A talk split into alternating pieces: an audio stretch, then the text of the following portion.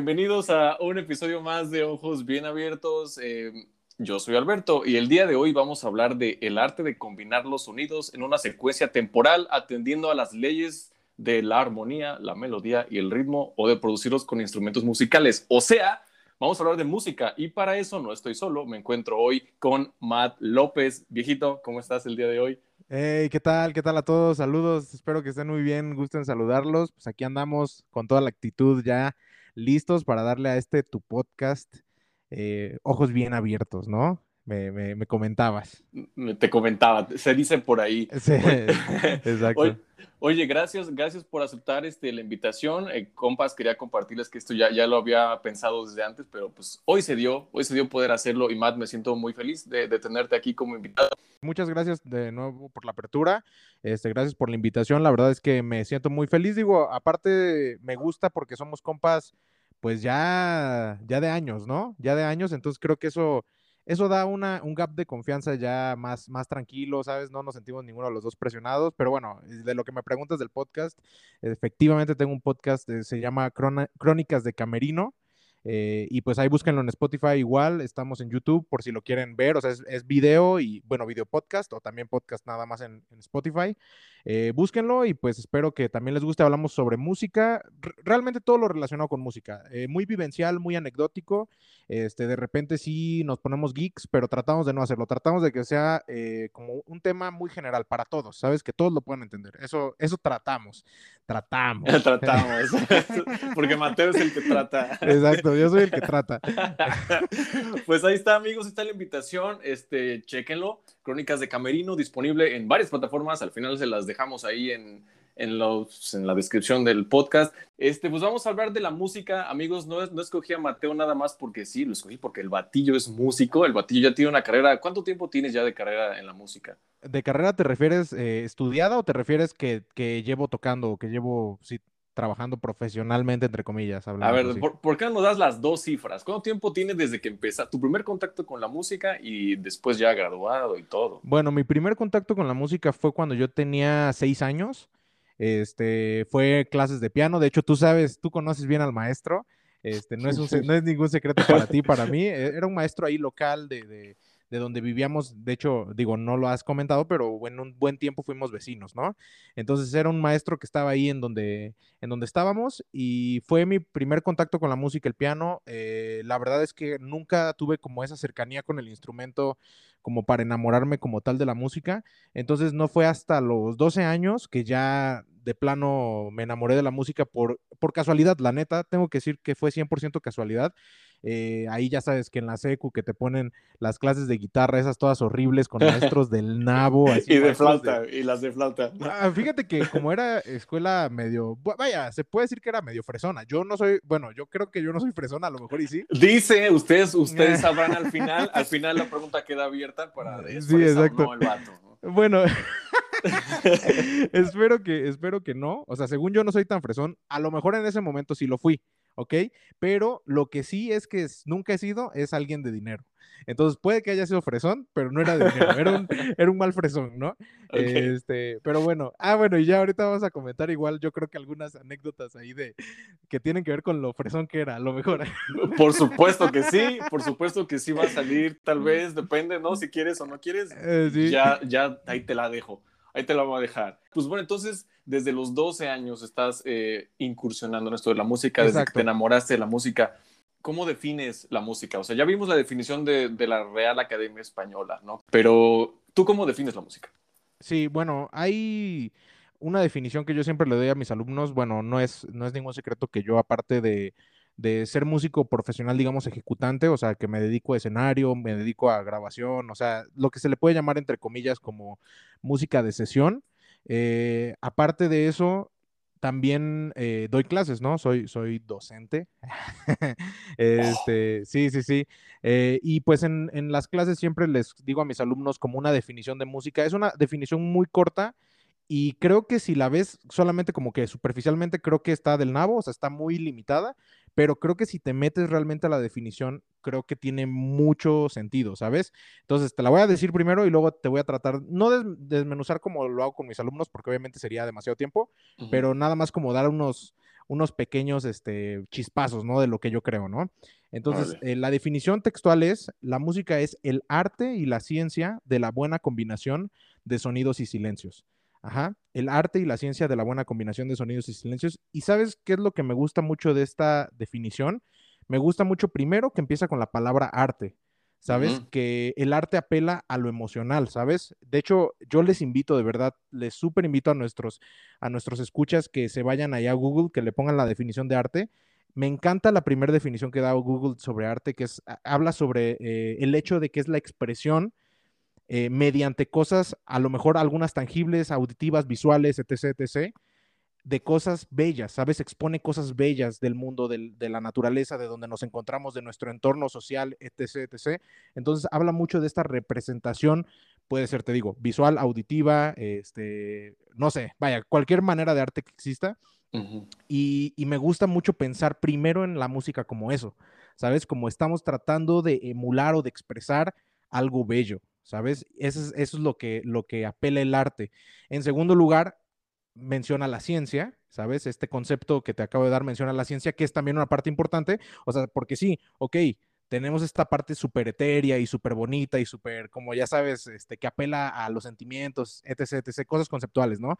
Pero también tenemos esta parte muy exacta, ¿sabes? Y que, vato, de verdad, yo creo que eso es también algo bien valioso, ¿sabes? O sea, si te quieres dedicar a la música, y digo, cualquiera que nos esté escuchando, también tiene ese lado, ¿sabes? También tiene un lado en el que te puedes profesionalizar, en el que puedes profundizar, en el que hay técnica, en el que hay teoría, en el que hay, ¿sabes? Fundamentos reales, ¿sabes? Científicos. Entonces, creo que esa parte también es, es bien crucial a la hora de hablar de música. Y bueno, ya lo demás ya no lo voy a definir porque ya me extendería demasiado, pero creo que con esas dos cosas me quiero quedar, que se me hacen bien importantes del concepto para mí de lo que es la música. Fíjate que se me hace muy interesante que menciones eh, a la música como una ciencia. Yo nunca había pensado de, la música como una ciencia y efectivamente lo es. Como dices, hay técnicas, hay formas de hacer las cosas, todo lleva un orden, todo lleva pues, una secuencia, ¿no? Como, como, lo que viene siendo el método científico aplicado a la música. Y por esta, esta parte del, del arte eh, me llama mucho la atención, ¿no? O sea, estamos acostumbrados a, a, no sé, a, encasillar o a lo mejor te dicen, oye, ¿qué es lo primero que piensas cuando te dicen la palabra arte? Y piensas en corto en una pintura, ¿no? En una escultura, eh, ¿no? Pero la música, imagínense, si poner, si poner, si el arte es transmitir sentimientos y emociones en, en una imagen, ¿no? Ahora imagínate llevar eso a, a sonidos que son eh, una secuencia de silencios y, ruidos, ¿no? Entonces, eh, bastante interesante ahí. Obviamente no creo que sea nada fácil. A lo mejor hay gente que lo tiene, eh, que lo tiene ya como desde que nace eres fácil, ¿no? Te, se, te, da muy fácil la música, pero no deja de ser algo bastante complicado y algo bastante hermoso. Si me permite decir que es algo muy hermoso. Claro, claro. No creo que tú me digas lo contrario, ¿no? No, pues no, ¿cómo crees? y, este, y bueno, vamos, a, vamos a lanzarnos a la primera pregunta. Yo creo que es la pregunta más importante que te voy a hacer hoy y es por, por, qué los músicos maman tanto el jazz. ¿Por qué, por qué el ah, jazz? Este... tú, tú, sabes lo que es el jazz, Mateo. ¿Por qué, por qué los músicos maman tanto el jazz?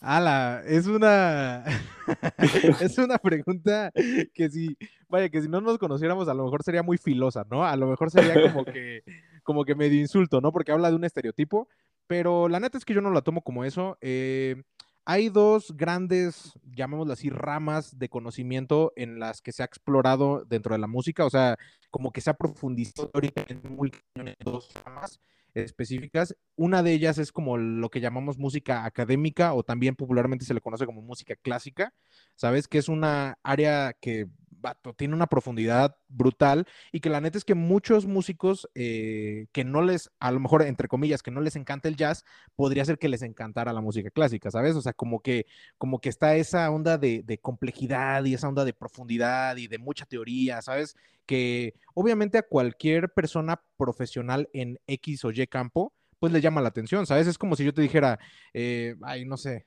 no, se me ocurre ningún ejemplo. Bueno, a ver, por ejemplo, si te dijera, Vato, eh, tú que eres doctor, vamos a pensar, bueno, tú no eres doctor, pero a un doctor, ¿no? Preguntarle. pero voy a imaginarme que fuera doctor, ¿no? A ver, ah, odontólogo, vamos a decir, odontólogo. Bueno. este, o sea, si yo dijera, este, brother, odontólogo, brother, doctor, lo que sea, este, ¿por qué te gusta tanto eh, el cuerpo humano? ¿O por qué te gusta tanto la anatomía? No, la anatomía.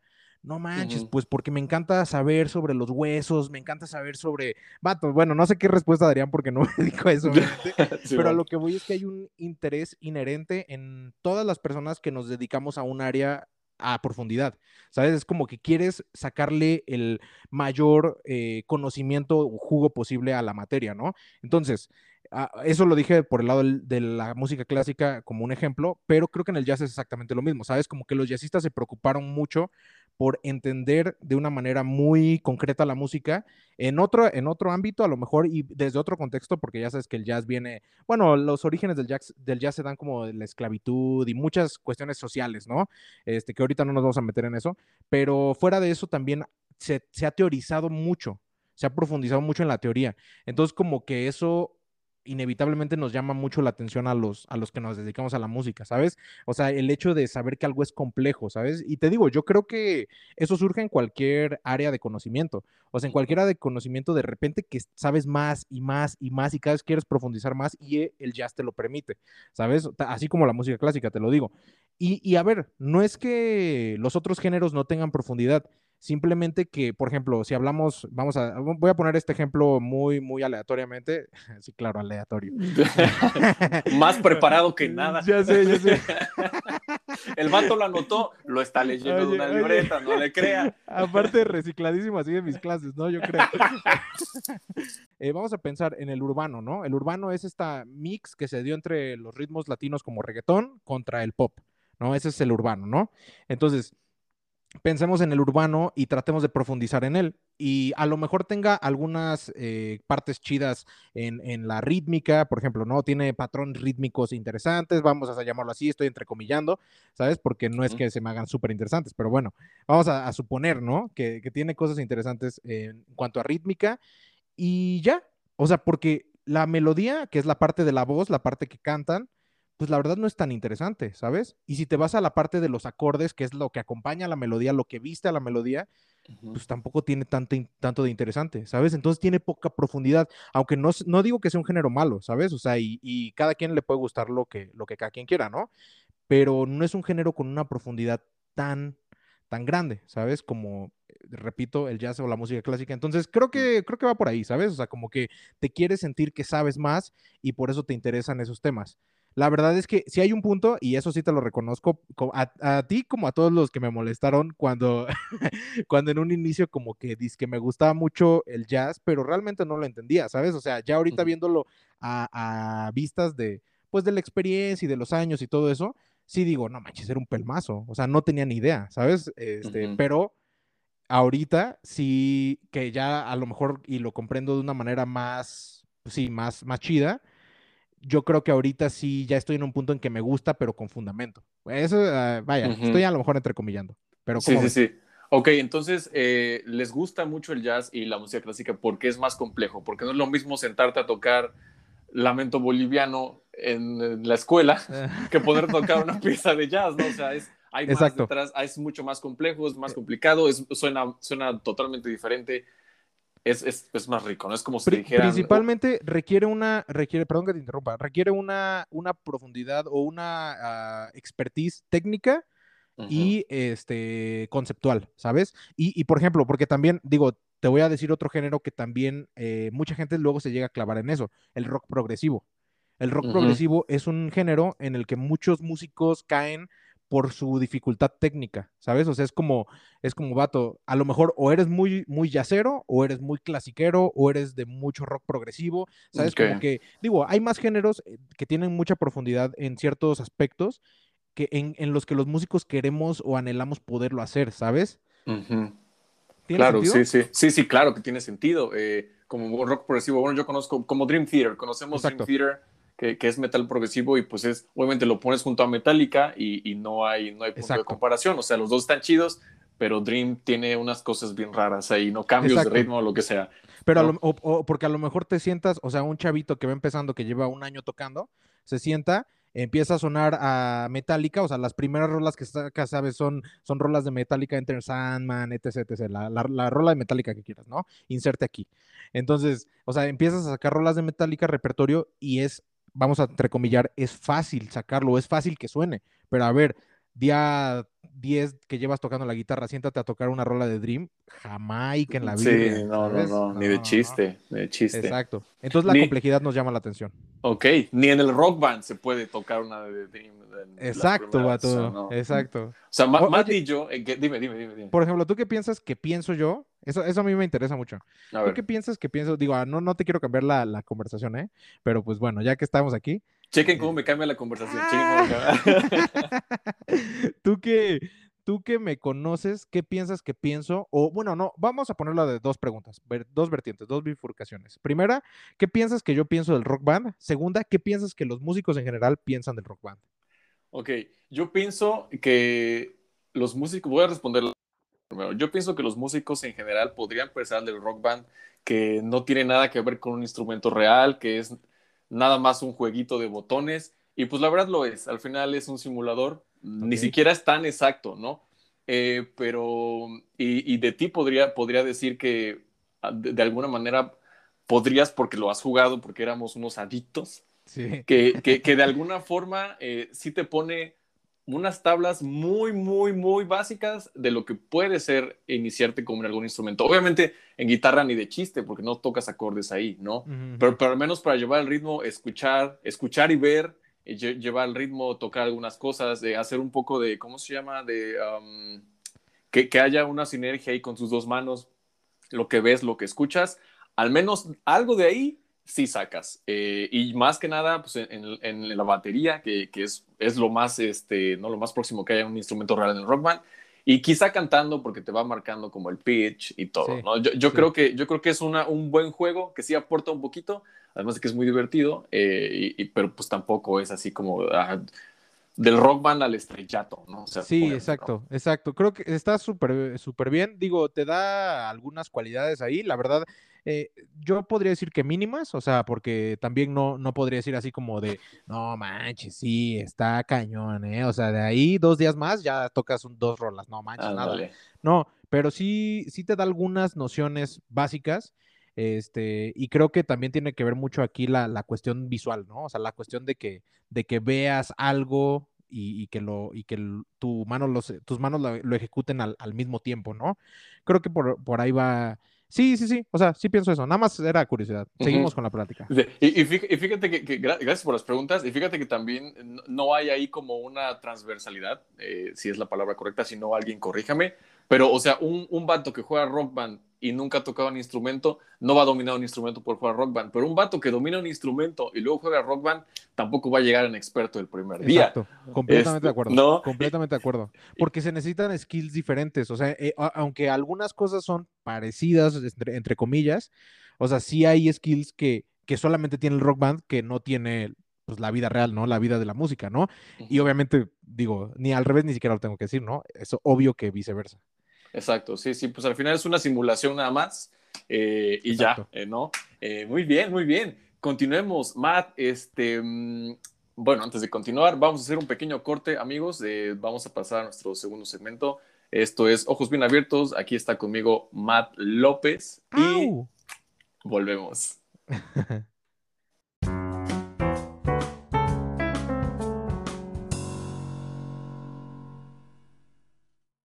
My regresamos a Ojos Bien Abiertos. Yo soy Alberto y conmigo está Matt.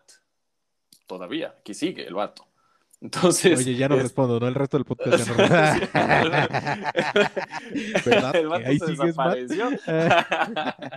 este, para los que están eh, por primera vez escuchando este podcast, hay más episodios, es el número 4, si no, eh, si no me equivoco. Chequen los demás y estoy con Matt, que también tiene un podcast que se llama Crónicas de Camarino. Información en, eh, pues en la parte de abajo de las letritas. Ahí está todo. Vamos a continuar con nuestra plática. Quiero que hablemos sobre la música y emociones. Estaba leyendo por ahí, estaba viendo algunos videos, porque investigo un poco antes de venir a, es lo platicar. Que veo, ¿eh?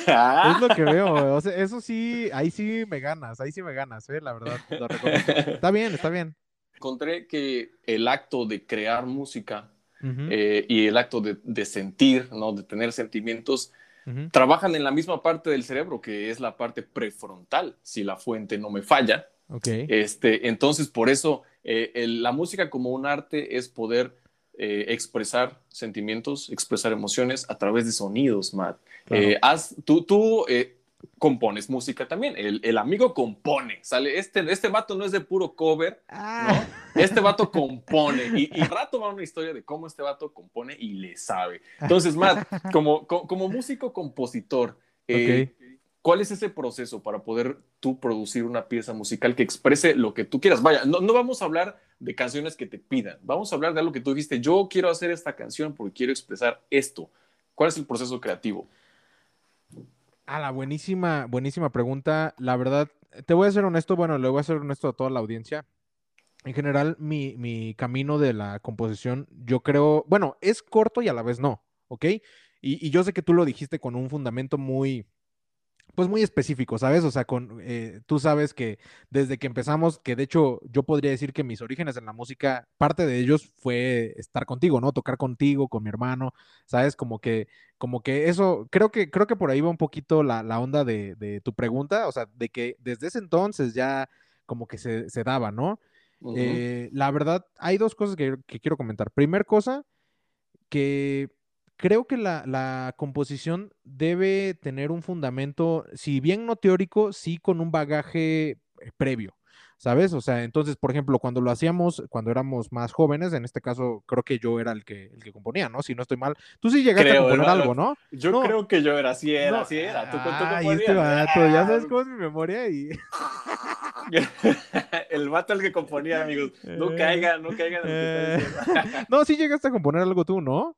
Por ahí. Eh, no, no, tú, tú nos dabas, eh, tú tenías ya, escribías las letras, llegabas ya como con, con, la base de todo y nos decías, a ver, como, tócale esto y de vez en cuando yo decía, oye, ¿y si le meto acá esta parte? Y ya entonces había arreglos que eran prudentes y, y, quedaba, ¿no? Pero, pero la mayor carga de composición era tuya.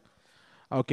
Entonces, eh, bueno, ya ahora una vez aclarando esto, porque la verdad es que sí, vaya, no es como que tenga dos años, ¿sabes? Eso tiene más de diez años, ¿sabes? Entonces, ya que aclaramos eso, creo que debe haber un bagaje eh, a la hora de, venir, de empezar a componer. En ese caso, en ese momento, perdón, eh, lo que nos gustaba y lo que nos interesaba era un estilo de, músico, de música en concreto, ¿sabes? Entonces, creo que la composición es simplemente tomar los recursos de la música que ya conoces y ponerlos en un orden diferente, ¿sabes? Eso creo que eh, en parte es la composición. O sea, la verdad es que seamos honestos, no hay nada nuevo, ¿sabes? Todo ya, todo ya está inventado, ¿sale? Tampoco me voy a decir como yo tengo la bolita de cristal que me revela rolas perras. No, no, no, no. A ver, todos los conceptos eh, ya existen y pues solamente nos toca a nosotros utilizarlos de una manera eh, ordenada y distinta, de modo que parezca que es algo nuevo, ¿sabes? Pero los recursos ahí están a la mano. Entonces, en ese momento componíamos con base en los recursos que teníamos en ese momento, ¿sabes? De la música que nos gustaba. Por ejemplo, nos gustaba un poquito como, como el rock, como, el, como un poquito hasta, bueno, como el happy punk y esas cositas, ¿no? E, ese tipo de géneros nos gustaban.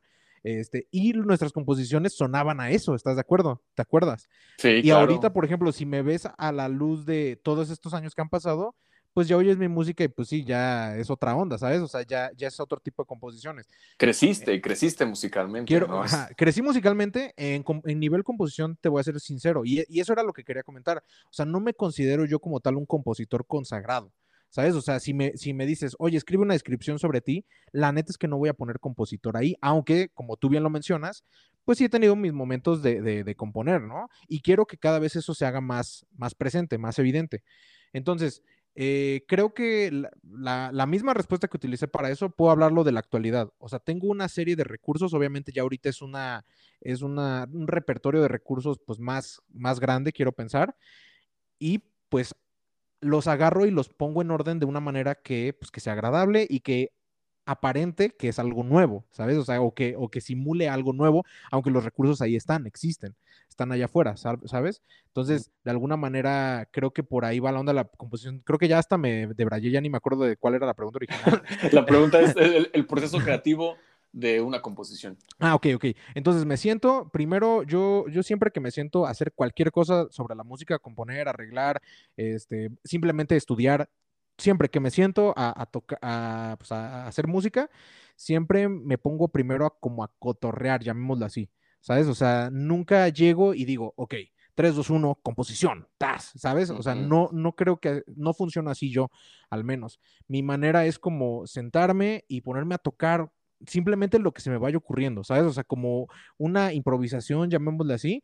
A veces de esas improvisaciones surgen las mismas composiciones, a veces no, a veces no tienen nada que ver, ¿sabes? A veces simplemente estás improvisando unos 10, 15 minutos, tampoco tiene que ser sin control. Bueno, desde mi punto de vista y para mí lo que me ha funcionado es que no sean sin control, ¿sabes? Como sí, sí me fijo que sean como al menos, no tanto tiempo, pero tampoco poquito, unos 10, 15 minutos, ahí como que cotorreando, con, ya sea con el piano, ahorita ya casi ocupo el piano para pues para muchas de las cosas. No soy pianista, pero, pero la verdad es que como se, le podría decir que tengo este skill que se le llama piano de arreglista, que es como, no eres un pianista, pero conoces los acordes, conoces las escalas, conoces, tienes un poco de técnica como para poder moverte, ¿sabes?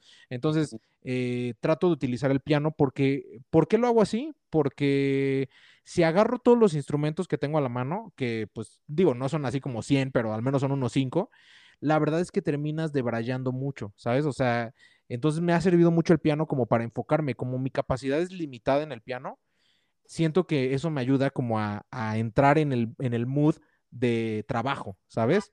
Porque si quiero cotorrear, pues agarro el bajo y pues me pongo a cotorrear, ¿sabes? O sea, todo el tiempo es como si tuvieras un balón de fútbol, ¿no? Para el futbolista, ¿no? O sea, le pasas el balón de fútbol y todo el tiempo va a estar ahí dominando y, ¿sabes? y entonces, por eso me gusta el piano, porque el piano me ayuda a no tener tantos skills como para poder, como para estar todo el tiempo nada más toque y toque y toque y toque y no hacer nada, ¿sabes? Entonces, esa sería la primera cosa. Y la segunda cosa sería, ¿a dónde quiero llevar la rola? Y ya con esta, si quieres, concluyo para no ser tan largo este proceso. Este, la, lo que hago es que pienso hacia dónde quiero llevar la rola, o sea, por ejemplo, qué estilo, qué género, etc., etc., y trato de tomar los recursos que tengo a la mano y trato de, darles un orden. O sea, ese es, ese es básicamente el proceso. O sea, no, para no hacerlo tan cansado, digo, a lo mejor casi cada una de esas partes tiene su, propio, su propia magia, pero, pero sí, en, en concreto creo que, creo que sería eso. Entonces empiezas con el piano para darte una idea de dónde quieres llegar y luego lo trasladas con diferentes instrumentos. Exacto, exacto. Ah, exacto, qué bueno que mencionaste esa parte final.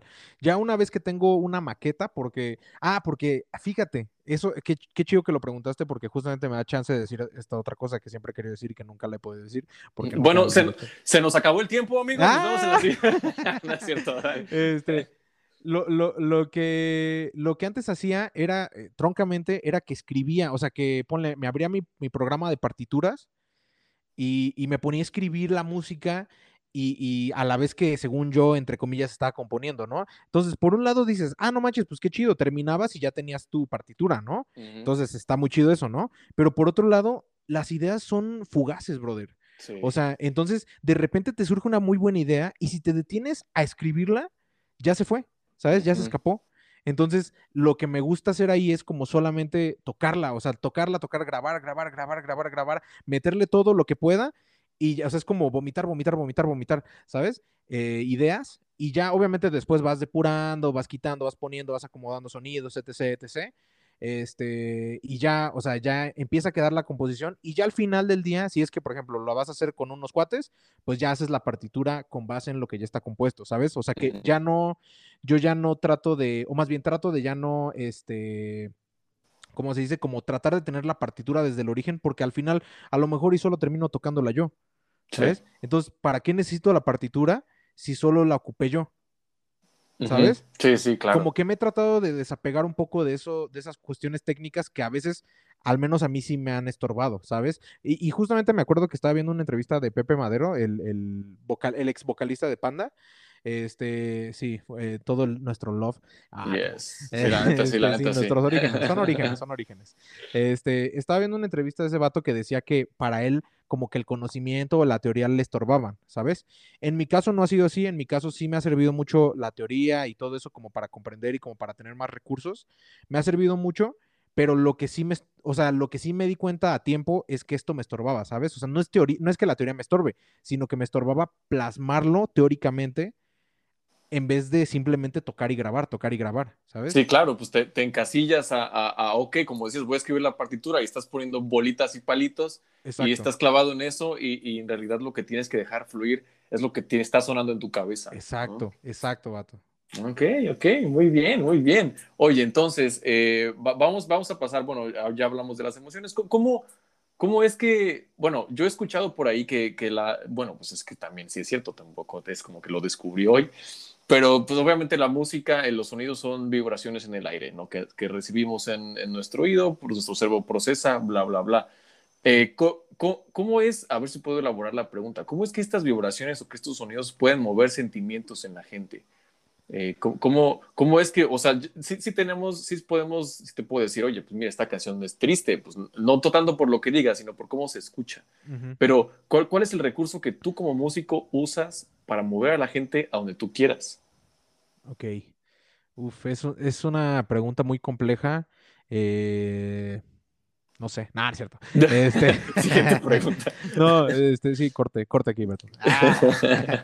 no, este, te voy a decir, digo, voy a replicar más bien lo que dice un, un gran músico que, que justamente le hablaban sobre todo esto, sobre todo lo de la música y las, y las, emociones, hablaba de que la música es un lenguaje, ¿sabes? Y creo que como lenguaje, si, si concibes eso, que la música es un lenguaje, es muy obvio que haya emociones de por medio, ¿sabes? O sea, por ejemplo, simplemente en esta plática, ¿no? De repente nos reímos y pues es como eso evidencia que, que, hay felicidad, ¿no? Eso, eso te, y a lo mejor el que nos está escuchando, pues como que también sonríe, ¿no? Bueno, no sé si a ti te pasa, yo que escucho muchos podcasts, de repente alguien dice algo gracioso, se ríe el, el, el que está hablando o el, entrevistado, el entrevistador X, y, y, yo me río también, o sea, también me causa gracia porque es un lenguaje, ¿sabes? O sea, entonces, si percibimos la música como eso, como lo que es, que es un lenguaje, entonces es obvio hasta cierto punto que se transmitan emociones de esa manera o que te muevan. Ahora, eso es hablándolo como del lado medio etéreo, ¿no? Hablándolo del lado concreto, sí hay dos, tres cositas, dos, tres eh, llamémoslo así, con las que se puede jugar a la hora de tratar de mover una emoción. Por ejemplo, si quiero hacer una rola eh, para bailar, una rola que sea como vamos a, que evoque gozo, llamémoslo así, o que evoque felicidad. Llamémoslo tectonic, ¿te acuerdas del ah. tectonic? Llámese, dígase del tectonic. No, no, no. Este, si yo quiero hacer una rola así, o sea, la neta no voy a escoger un beat lento, ¿sabes? O sea, de entrada, piensas en, quiero, quiero que sea, esta rola sea para bailar. No voy a escoger un, tu, tu, tu, tu, ¿sabes? Porque, vato, ¿quién va a bailar ese beat? ¿Sabes? O sea, quieres un... ¿Sabes? O sea, entonces ese, ese tipo de ritmos te, te, te, mueven automáticamente. De hecho, ahorita, digo, no, no están viendo ustedes a Beto, yo sí lo estoy viendo, pero como que lo empecé a hacer y como que inherentemente, o sea, y ni siquiera lo estás pensando, ¿sabes? Ni siquiera lo estás planeando, simplemente empezaste a mover la cabeza porque es natural, ¿sabes? O sea, es algo, es algo natural. Entonces, tipo, ahí estamos hablando de la velocidad, ¿no? La velocidad te ayuda para, si quieres hacer una rola como para bailar, la haces rápida. Si quieres una rola para reflexionar, la haces lenta, ¿sabes? Si quieres, por ejemplo, una rola que hable sobre un tema de me cortó mi novia, haces una rola en estos que se llaman acordes menores, ¿sabes? Que son acordes que normalmente están estereotipados porque no, yo no diría que son acordes tristes, ¿sabes? O sea, no hay acordes ni felices ni tristes. Eso es, eso es nada más un hecho, ¿no? Pero normalmente la gente relaciona la tristeza con ese tipo de acordes, ¿sabes? Entonces ocupas ese tipo de acordes. Y como la gente aparte ya está tan acostumbrada a eso, es muy obvio, ¿sabes? Es muy natural, ¿sabes? Entonces, y de nuevo, y por otro lado, quieres que la gente se ponga feliz, ocupas estos que se llaman acordes mayores, ¿sabes? Que, que de nuevo, estereotipo, entre comillas o super comillas, estereotipo es que son acordes que evocan felicidad, ¿sabes? Por algo surgen los estereotipos también, ¿no? O sea, yo creo.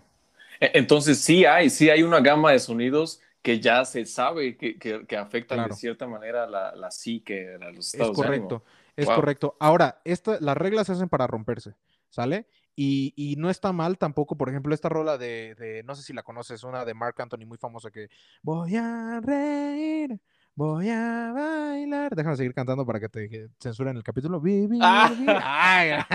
no, no es cierto.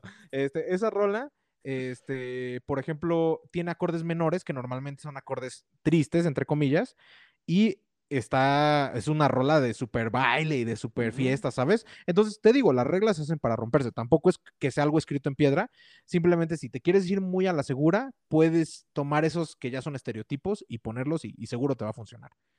Ok, bien. E, eso lleva a lo siguiente que quería platicar contigo, que es este entender la música y sentir la música, ¿no? A mí me gusta mucho eh, hablar contigo. Eh, amigos, yo a Matt no lo veo siempre porque el vato ya vive en, en otra ciudad, pero cuando platicamos, eh, aunque platicamos muchas tonterías, porque solemos platicar tonterías desde siempre, eh, siento que siempre hay una buena retroalimentación eh, entre nosotros, ¿no? Y sobre todo cuando hablamos de música, porque tú estás, tú, tú entiendes la música y tú sientes la música, vaya. Y yo no entiendo mucho de música, pero, pero creo yo que sé sentir la música, ¿no? Este, vaya, muy a mi manera, no lo he estudiado, lo intenté una vez, no se pudo. No jaló. Pero no jaló pero, pero sí, sí, sí dejo que la música me lleve, ¿no? Sí, sí, sí dejo que el ritmo me envuelva, así que, que la música me, me evoque diferentes sentimientos. Eh, y es lo que, quería, lo que quería hablar contigo, o sea, sentir la música. ¿Tú crees que la gente pueda entenderla y no sentirla o sentirla? Bueno, sentirla pero no entenderla, sí, pero entenderla y no sentirla, ¿crees que eso sea posible? Eh, sentirla y no entenderla, eso eh, le pasa a la mayoría de las personas, de hecho. O sea, casi, digo, podría haber por ahí un weirdo, espero no estar hablándote a ti, compañero, o sea, no, no a ti, Beto, sino a alguien. alguien, que esté escuchando. Este, podría haber ahí alguien que, que, pues, que diga, no, pues la neta es que a mí no me late la música y pues bueno, o sea, ok, no, no he conocido yo a nadie, puede haber alguien, pero yo no lo he conocido. Este, y, y, pero a la mayoría de gente que conocemos, pues sí, no le entiende, pero casi siempre la siente, ¿sabes? Por eso le gusta, ¿no? La música.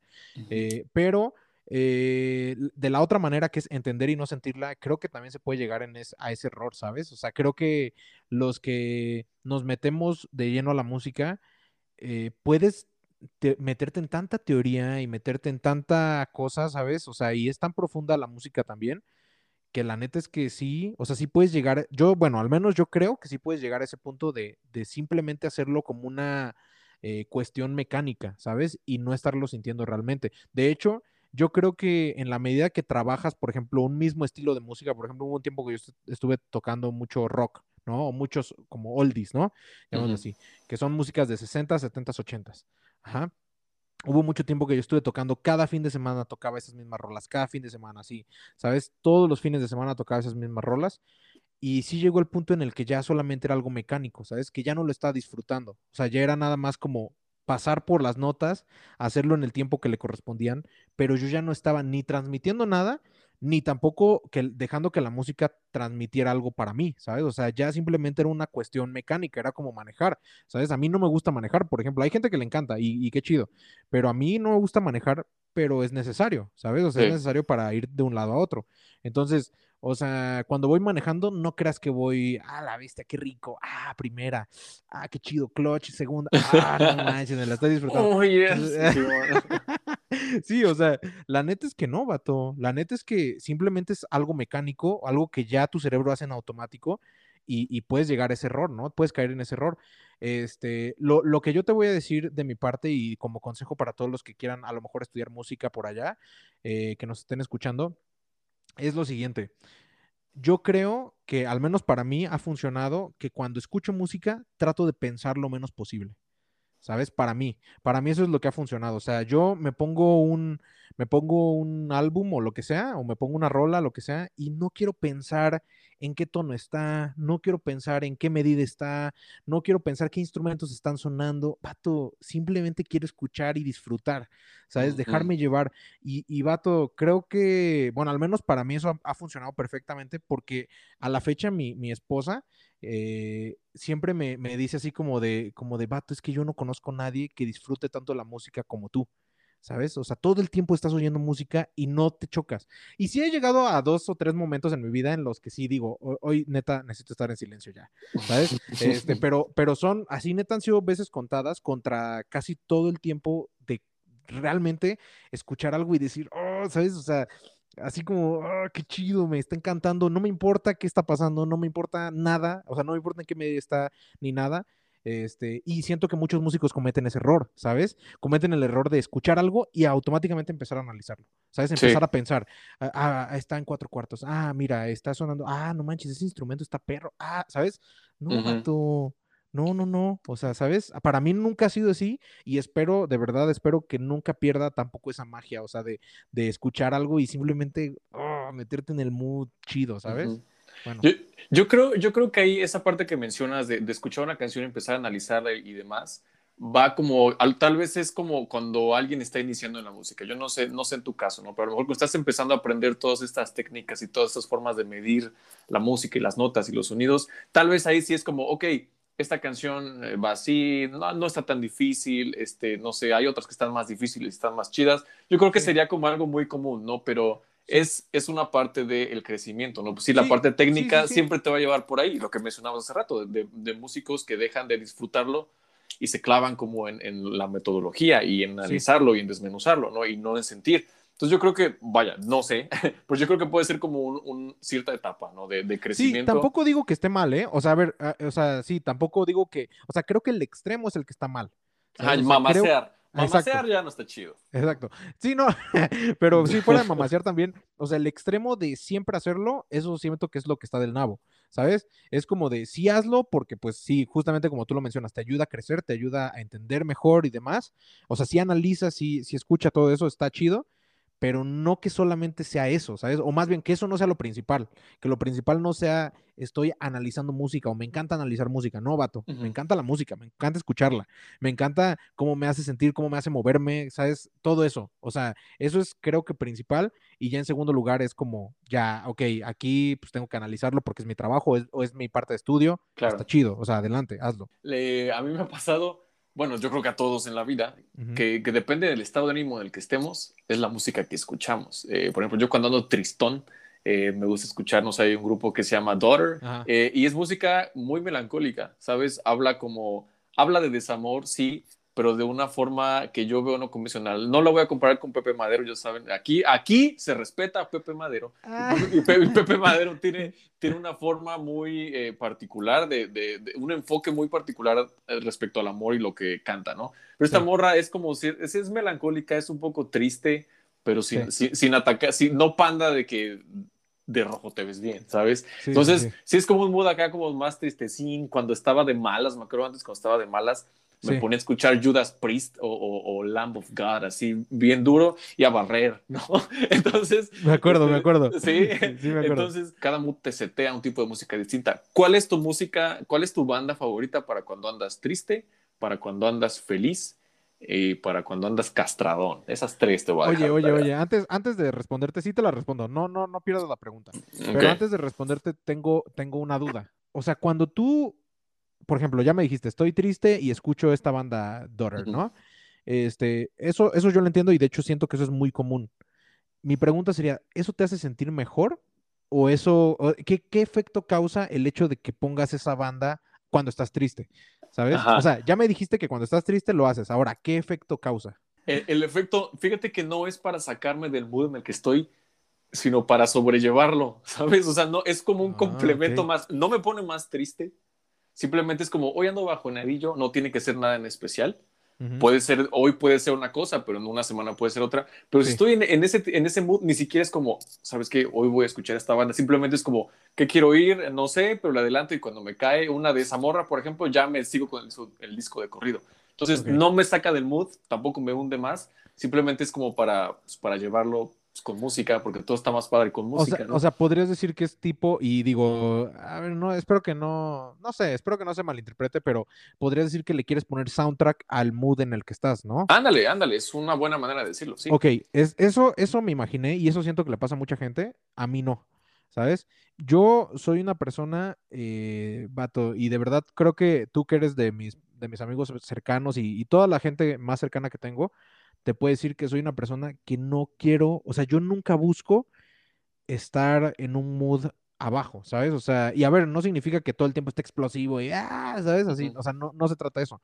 Eh, simplemente, si yo estoy en un mood tristón, que obviamente a todos nos pasa, pues somos humanos, eh, la neta es que siempre, yo sí busco la música que me puede poner en un mood más feliz, ¿sabes? O sea, cuando no estoy tristón, puedo poner la música, o sea, música más oscura y música, ¿sabes? Más, más, este, tristona, llamémosla así, entre comillas, pero porque yo no estoy en ese mood, ¿sabes? O sea, y, y, la escucho desde una perspectiva, ah, no, no, no yo poniéndome en esa situación jamás, ¿sabes? O sea, yo siempre trato de, de mantener un, un, como un mood o un, un ánimo muy estable eh, y no me gusta caer como en, pues sí, como en cuestiones así como, como de bajón, ¿no? O sea, entonces me ha pasado y de hecho, este, esta parte me da como un poco de pena a lo mejor, pero bueno, pues ya estamos acá, ¿no? Eh, este, hay habido veces que, por ejemplo, ando tristón y mi, y mi esposa como que me trata de, de, consolar, ¿no? Así, o sea, trata de, o sea, llega y me abraza y, ¿sabes? Así, y me trata de consolar y eso está chido, ¿no? Pero muchas veces he puesto así como, y no, y no salgo del mood, ¿no? Y muchas veces pongo como que un disco, o sea, es como algo así, pero que, que esté del otro lado, o sea, que esté contrastando con mi mood y sí siento que me sube, ¿sabes? Ahora, esto no es nada en contra de, o sea, no estoy diciendo así como, no, mi esposa no lo logra y la música, sí, no estoy diciendo eso, ¿sabes? O sea, solamente estoy diciendo como que a veces, eh, no siempre, en, ocasiones particulares, me ha pasado eso, o sea, me ha pasado que de repente la música me ayuda a, a cambiar el chip, a cambiar el mood. Y eso, e, eso es en mi, en mi, en mi mentalidad. Ah, bueno, nada más. Era como que lo que tenía curiosidad, porque sí, sí siento que mucha gente luego está triste, oye música triste. Está feliz, oye música feliz. Y, siento que es eso, que como va por ponerle soundtrack a su vida, y pues yo no quiero, yo no quiero estar triste, ¿sabes? O sea, yo quiero como darme el levantón, y de hecho te daría este tip, ¿sabes? O sea, y, a todos, no a todos los que nos están escuchando, eh, les daría el tip como de vatos, cuando neta estén como tristones, bueno, digo, a menos que les encante estar tristes, lo cual ojalá, no sé, que no, yo creo. Este, Porque hemos. sí, sí, sí. O sea, cada quien, ¿no? Pero vaya, yo digo, a nadie le gusta estar triste, yo creo, ¿no? Entonces, si, si no te gusta, vato, ponte estímulos, en este caso música, pues que estén en contraste a lo que tú estás. Entonces ya no le estás poniendo un soundtrack a tu emoción, más bien estás tratando de manipular tu emoción para salir de esa, vamos a llamarla así, comillas, comillas, comillas, para que los psicólogos no se enojen, depresión. Porque sé que no es la palabra correcta, ¿no? Sí, pero, pero bueno. Entonces, eh, vaya, eso sería. Ahora sí, contestando a tu pregunta, ¿qué, ¿cuál era?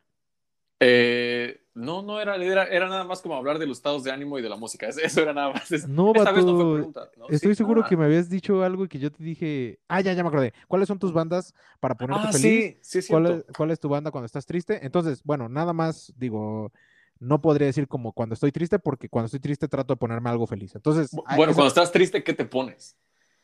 Ah, ok. Ah, bueno, bueno. Sí, sí, sí. Tiene sentido, ¿no? Para contrastar, ¿no? Déjame abrir mi Spotify rápido. Este, espero no quemar mucho tiempo mientras voy a tratar de hablar sin parar, sin frenos, sin límites. Dale, dale. De que no se pierda la magia del podcast, de que nos están escuchando y en lo que se abre mi Spotify.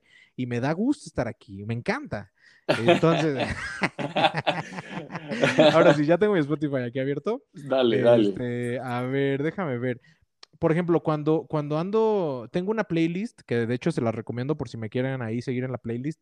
Sí, tengo aquí en mi Spotify, tengo una playlist que se llama Pop Chidillo y que la neta tiene rolas, o sea, desde Michael Jackson hasta Ariana Grande, o sea, tiene muchas, sí, muchas rolas ahí mixeadas que yo he seleccionado por cierto, síganla si es que, si es que la quieren ahí seguir. siempre la estoy ahí como que nutriendo. ¿eh? Esa es una playlist que tengo como de mis consens. Este, y me gusta mucho ponerme esa playlist porque tengo muchas en un mood. Cuando estoy feliz, me gusta como poner este tipo de bandas y ahí sí no me quiero ver muy, muy payasete, muy payaso. Este, pero me gusta ahora sí poner como que bandas eh, de este, es una fusión que se llama pop fusión, ¿no? Es como pop fusión, ¿sabes? O sea, tiene, tiene como un vibe popero eh, ya sabes, eh, bueno, por decir algunas cosas del pop, Tarol en 2 y 4, ¿sabes? Cositas así, ¿no? Compases regulares siempre, todo el tiempo, etcétera, etcétera. Temas muy variados. La verdad es que no soy muy mucho de que me enfoque en letra, pero que sean complejas, o sea, que sean, que tengan como que un toque de, ejecución difícil y que eh, sean como un poquito cercanas al pop. Eso me gusta, para cuando estoy feliz. Y ahora cuando estoy enojado, eh, híjole, no sé, yo creo que me iría también como por rolitas que me quiten de ese mood, ¿sabes? Como rolitas muy, muy tranquilas. O sea, ahí sí no me iría como por gospel, me iría como por algo más, más tranqui, ¿sabes? O sea, como jazz, jazz pero suavezón, ¿sabes? O sea, este, para que, siempre te digo, siempre trato de moverme al mood que me gusta, que es un mood feliz, ¿sabes? O sea, nunca me gusta quedarme como en ese mood así, ni, ni molesto, ni tampoco tristón, o sea, entonces como que siempre trato de buscar el contraste. Porque la pregunta iba, eh, ¿no? Con la mentalidad de que, ok, si estás triste, escuchas triste, ¿no? Pero no, ya vimos que al señor Matt le gusta encaminarse al buen camino y usando la música como, como una pequeña, como herramienta, como una pequeña herramienta ahí. Muy bien, vamos a hacer una pequeña pausa, amigos. Están escuchando Ojos Bien Abiertos con Alberto Alvarado. Yo soy Alberto y el día de hoy sigue conmigo Matt López. ¡Au! Regresamos.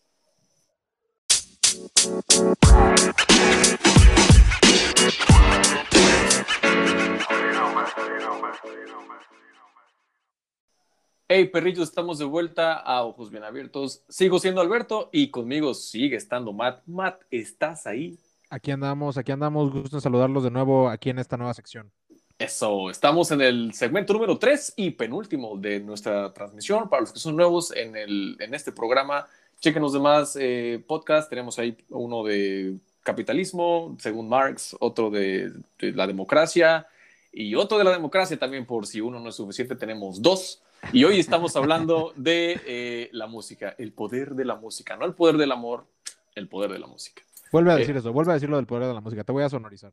Ok, eh, y hoy estamos hablando de el poder de la música, no el poder del amor el poder de la música. para eso, para este tipo de, sonorizaciones, se estudia, perros. Ah. Esto es una carrera completa. Oye, ya todos pensando así como de, no manches, sí le voy a decir a mi hijo que no estudie música, ¿no? Si va a ser como este vato, mejor no. Inspirando a las futuras generaciones.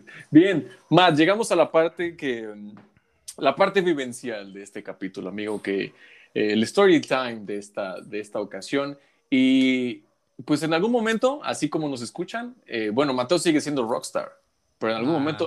rockstar, rockstar, no, a ver, lo que es ser rockstar, rockstar. Ah, Mateo es rockstar, es, tiene algún, algún grado de rockstar, lo tiene. Yo lo avalo y es mi podcast y si yo digo que es rockstar, es rockstar. Exacto. En este microuniverso soy rockstar. Aquí es un rockstar. Pero hace muchos años eh, fuimos rockstars juntos. Exacto. Eh, tuvimos una banda, pero, pero antes, antes de adentrarnos en eso, este, te voy a hablar de, de, mi primer acercamiento a la música y así quieres compartirnos el tuyo, pues adelante, ¿no?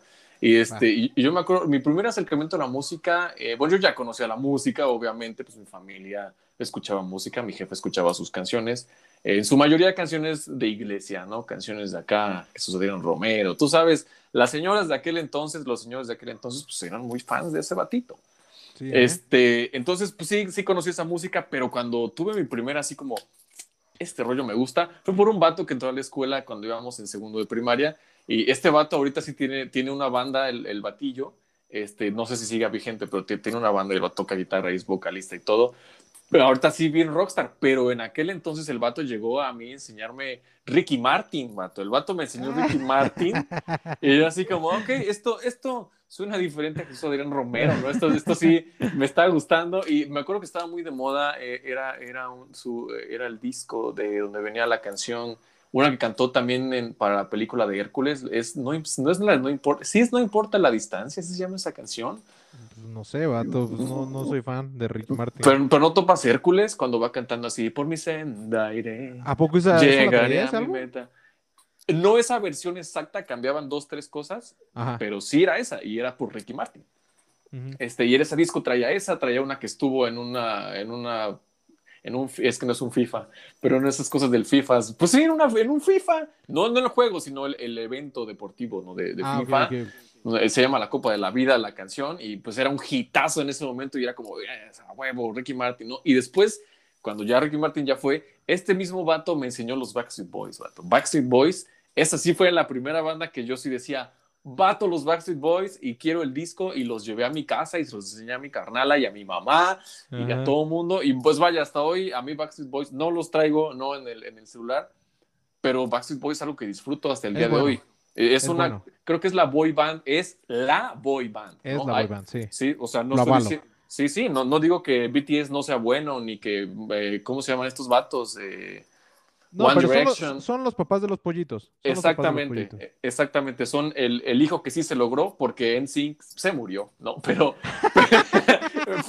NSYNC y Westlife no se, no se dieron, murieron. Y Backstreet Boys sigue después de 20 y algo años y eso para mí es chido. Además se pusieron bien guapotes, no sé si ya los viste, pues se pusieron muy guapotes. No, no, no, o sea, nunca he sido seguidor de, así como de, de la parte física de las, de las bandas. Ajá. De hecho, hay bandas, muchas bandas que conozco que ni siquiera sé cómo, cómo son los vatos en ¿Cómo se ven? Órale. Ajá, pero no, pero Backstreet Boys no, no, no es de esas bandas que sepa cómo son los Ajá. vatos. Ah, bueno, pues esos vatos. Fue mi primer acercamiento a la música. Ya de ahí me fui con Linkin Park en aquellos días, ¿no? En la secundaria, primero en secundaria. Oye, pero fue un salto grande ese.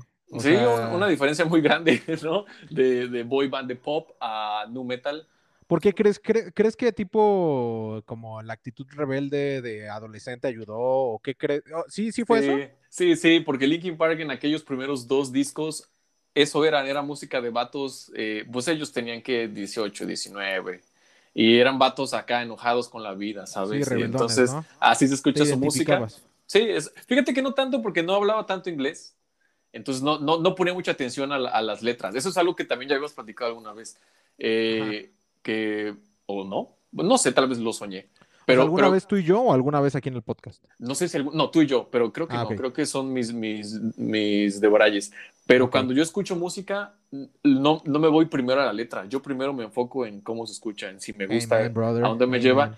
Y ya luego vemos de qué habla. Ya se habla Sí. de matar, de matar fetos, pues bueno, ya ahí luego. Pero, pero sí, primero me, me gusta mucho escucharla y sentirla, y ya luego vemos. Para mí las letras son segundo lugar. Entonces, eso fue con Linkin Park. Yo a lo mejor no entendía bien de qué estaban hablando, dos, tres cosillas sí, pero la música sí me llevaba como, como a ese mood. Entonces, este, eso fue. Y ya de ahí para acá, yo creo que fue porque vi, no, no creo, así fue, vi la película de Resident Evil. Te acordarás tal vez que yo era muy fan de esas películas, de la sí, segunda. súper fan, súper Y fan. yo la veía todos los días y el soundtrack, me gustó mucho la canción de los créditos. Fui al centro comercial La Garza, para los que no conocen La Garza, es un lugar donde venden pura piratería. Y me compré mi disco y ahí fue donde empecé a escuchar, eh, pues más, ahí conocí Deftones, que es una de mis bandas favoritas, conocí eh, música de, de black metal, conocí eh, ah, La Bestia, son tantas bandas que ya no me acuerdo.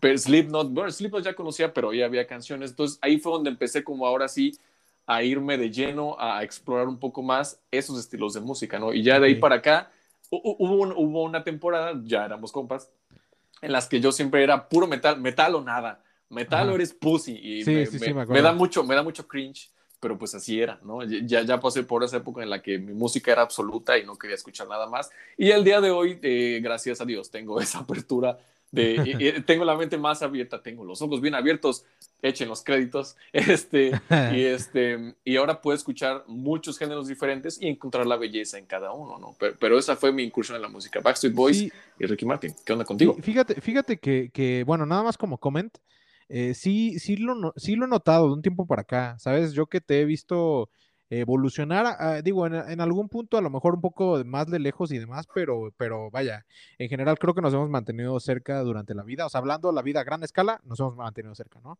Entonces, eh, la neta sí me he dado cuenta mucho de eso, ¿eh? Que como que ya ahorita siento que ya no discriminas como géneros y, o como estilos, ¿sabes? O sea, a lo mejor puedes decir, no me gusta, pero, pero sí entiendes que, que tiene cierta belleza, ¿sabes? Al menos los aprecias, ¿no? Y eso se me hace chido, ¿no?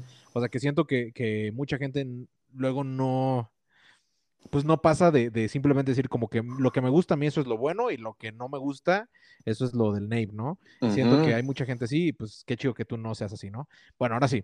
Mis orígenes, híjole, ala, ni, no sé si los quiero platicar, hasta pena me da esta parte.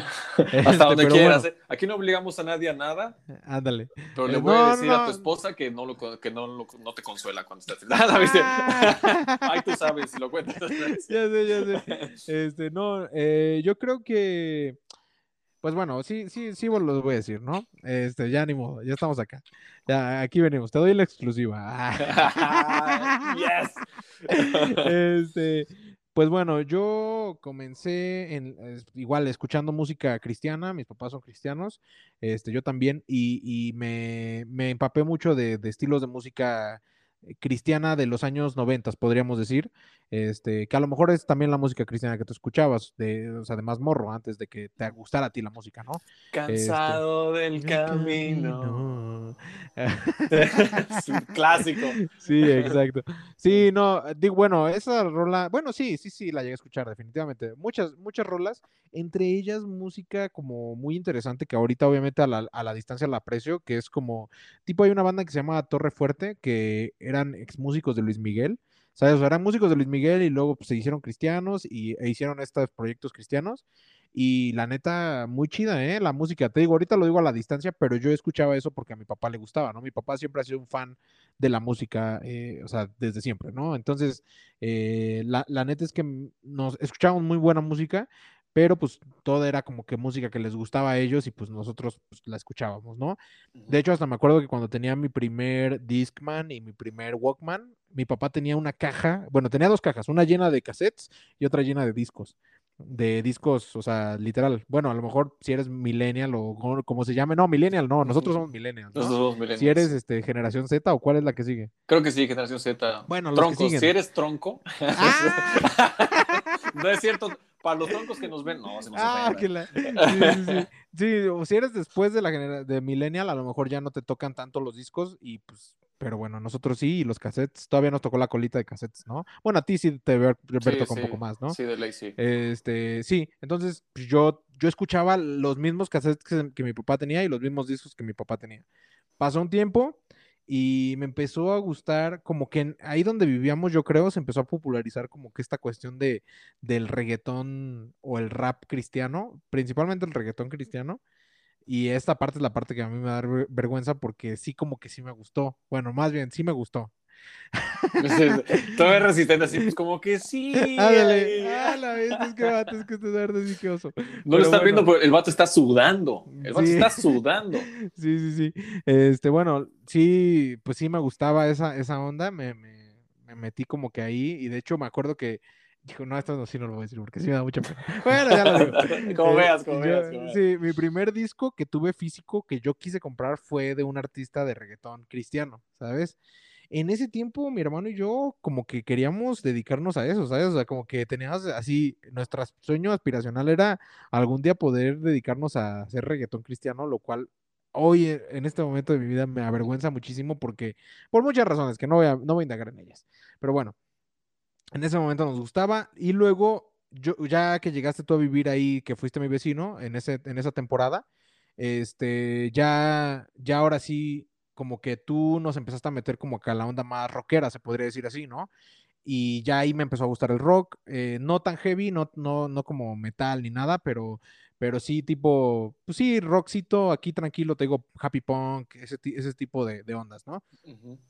muy como con la onda panda y todo eso, división minúscula, este Insight, ¿sabes? Como que esas, esas bandas me acuerdo bastante.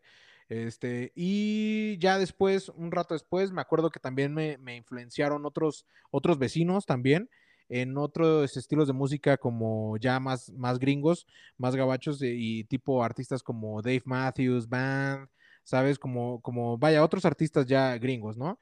Eh, internacionales. Y, pero sí, o sea, yo creo que, yo creo que más o menos así, y ya, pues ya cuando me empecé a interesar la música ya para dedicarme profesionalmente, creo que ahí fue donde empecé a escuchar música eh, más compleja, llamémosla así, ¿no? O sea, ya empecé a escuchar jazz, ya empecé a escuchar fusión, ya empecé a escuchar, este, vaya, no sé, otros estilos que ya, que ya son más complejos, y pues obviamente ya de ahí, de ahí en adelante, pues sí, pues sí, me, me, he quedado ahí como que en esas ondas, en el pop, en el jazz y etcétera. Ok, bien, bien. Eres una, una mezcolanza de acá de, muchos géneros. Está chido porque creo que cuando la gente, bueno, cuando por ciertas situaciones te empiezas a exponer a la música, pues sí terminas encontrando al final tu camino, pero pues sí es, no, no es al primer día, tienes que recorrer años, ¿no? Para y fíjate poder... Que, y fíjate que en mi caso, o sea, por ejemplo, hay, tengo amigos ya profesionales que, que siento que están muy, o bueno, más bien que encontraron su camino más rápido que yo. ¿sabes? No diría que muy rápido, pero sí más rápido que yo, fácil, ¿sabes? O sea, y tengo amigos que son, por ejemplo, muy salseros, otros que son muy yaceros, otros que, etc, etc. Y la neta es que a mí sí era algo que me acomplejaba, ¿sabes? Sí fue algo que me acomplejó un buen rato, como esa onda de, de yo no tener como que una identidad tan marcada o tan clara como, pues, como algunos amigos, ¿no? Pero pues bueno, o sea, pues ya, X, o sea, pasó, pasó, o sea, pasó esa etapa, ahorita la verdad es que me siento, me siento muy bien. Y ahora sí, amigos, la, historia que les prometí hace rato fue cuando Matt y yo estábamos en una banda de rock. Eh, tuvimos ahí ¿Cuántos discos? no, no, tuvimos discos, pero ah. tuvimos singles. ¿Discos de oro? ¿Discos de oro? Sí tuvimos. De, platino, ¿qué oro? Ah. Platino. Tuvimos discos de platino ahí a nivel vecindad. vecindad, aparte. Sí, sí, ya sé. Eh. Este, pero un buen día, vaya, Matt y yo ya, ya éramos compas, este, ya ya teníamos una relación de amistad bastante establecida. Eh, yo soy mayor que él, yo tengo 32. ¿Cuántos años tienes ahorita, Matt? Yo tengo 28, 27, perdón. Mm, ok. Voy a cumplir 28.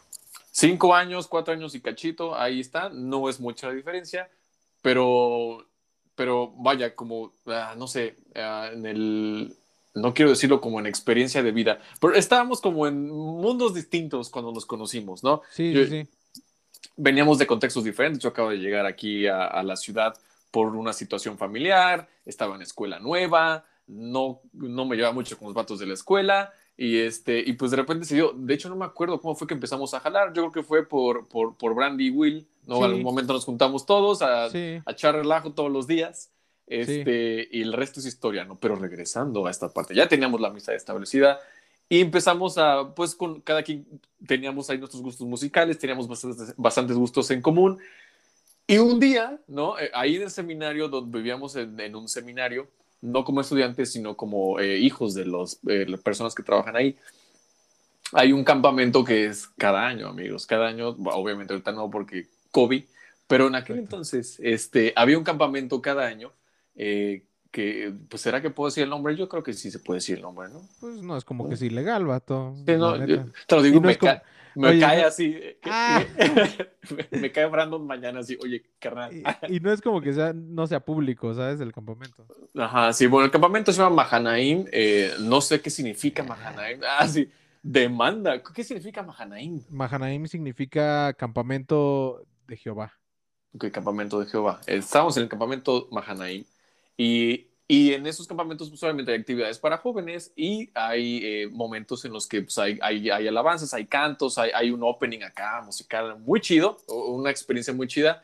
Entonces un día llega, ah, porque eso en vacaciones de verano, y en vacaciones de verano era cuando más nos juntamos como a estar ahí echándoles más o saliendo a, a allanar terrenos de los vecinos, un chorro de cosas por ahí, ¿no?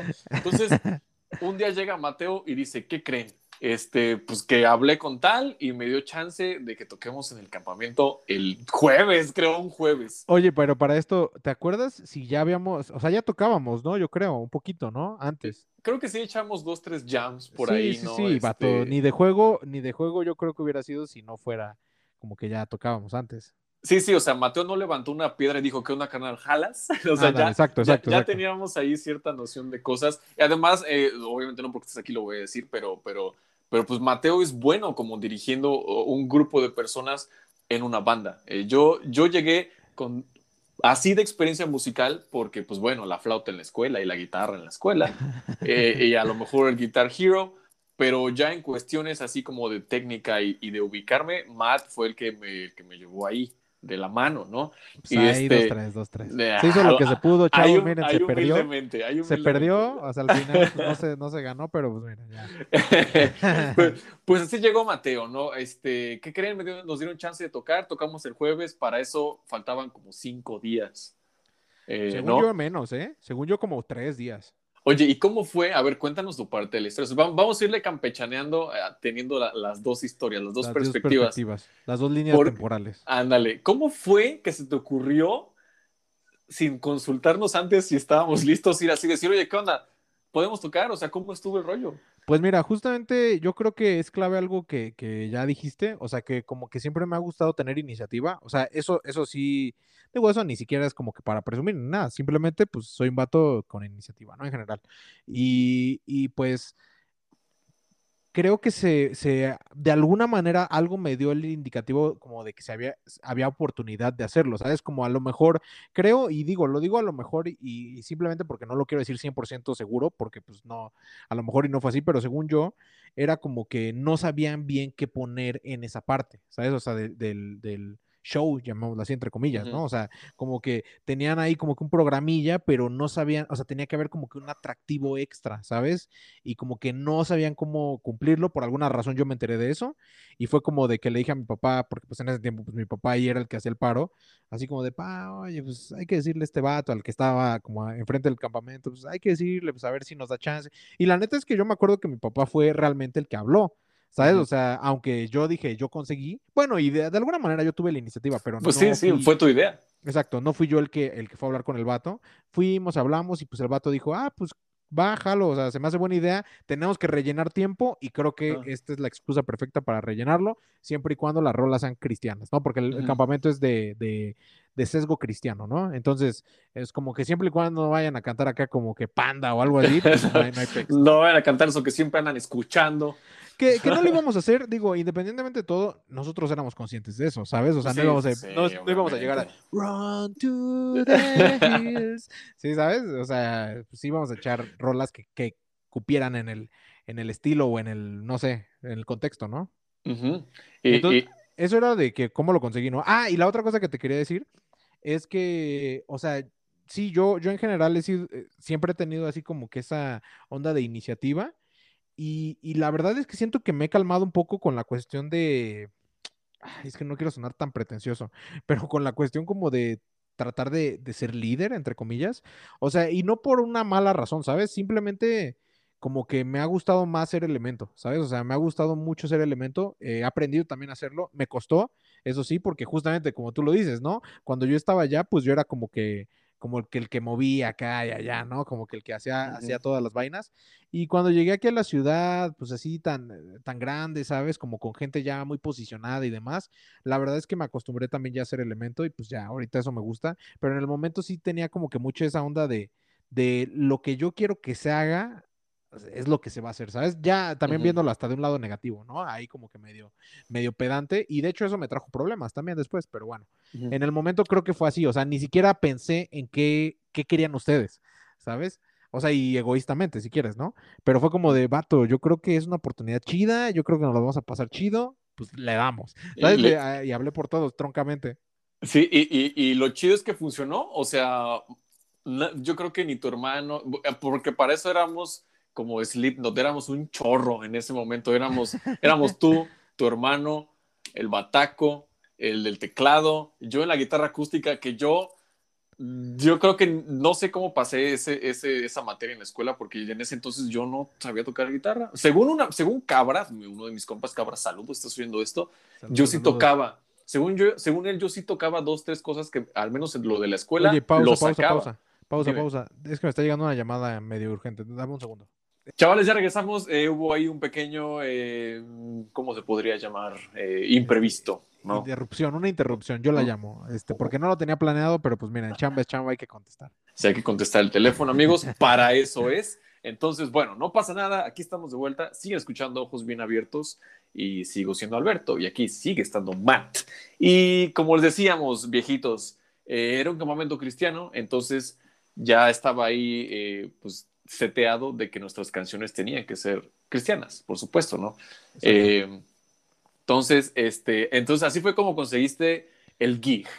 Así sucedió lo del gig. Ok, entonces, eso pasó con Matt, llega con nosotros, nos dice, pues todos, ok, sí, chido, ¿no? Pues ya es en cinco días, tal vez menos, pero pues nos rifamos algo. Y ahora que dices que era para, para rellenar ahí como un espacio, pues qué cagado, porque nada más cantamos una canción, solo fue una canción. y, bueno, vaya, o sea, no, no tanto un espacio temporal, sino a lo mejor un espacio como de que no sabían qué otra actividad meter o qué otro, qué otro entretenimiento meter, ¿sabes? Más bien eso, o sea, era como, como de, ah, pues, mm, pues está chido, o sea, es como variedad, ¿sabes? O sea, como que haya dos, tres cositas en el show y pues puede entrar ahí, o sea, entra ahí esa parte. o sea, fue más bien como eso. Y, y, ahora sí vamos al contenido de, nuestra, nuestro primer toquín, porque dimos dos toquines en el mismo campamento, una vez y al siguiente año. Y con dos alineaciones aparte, con dos alineaciones. Exacto, y, y ahí va la parte chida.